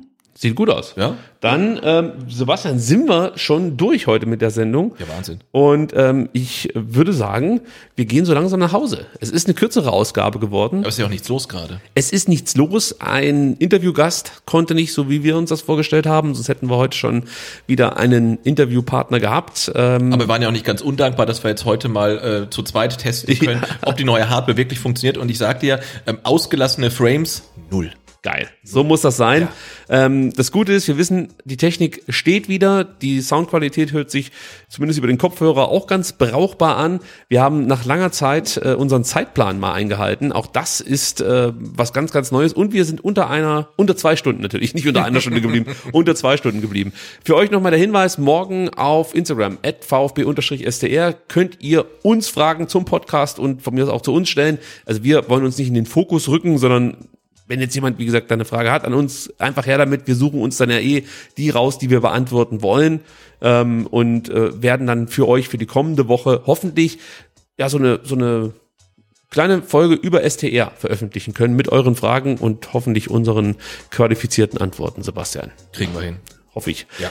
Dann sind wir durch, wünschen euch noch einen äh, schönen Dienstagabend und eine schöne Restwoche und wir hören uns dann live wieder am Dienstag, praktisch in zwei Wochen, dann vielleicht schon mit einem Gast oder mit mehreren Mehrere, Gästen. ja, vielleicht. Müssen wir mal gucken. Also wir freuen uns drauf. Bis dahin. Macht's gut. Ciao. Ciao.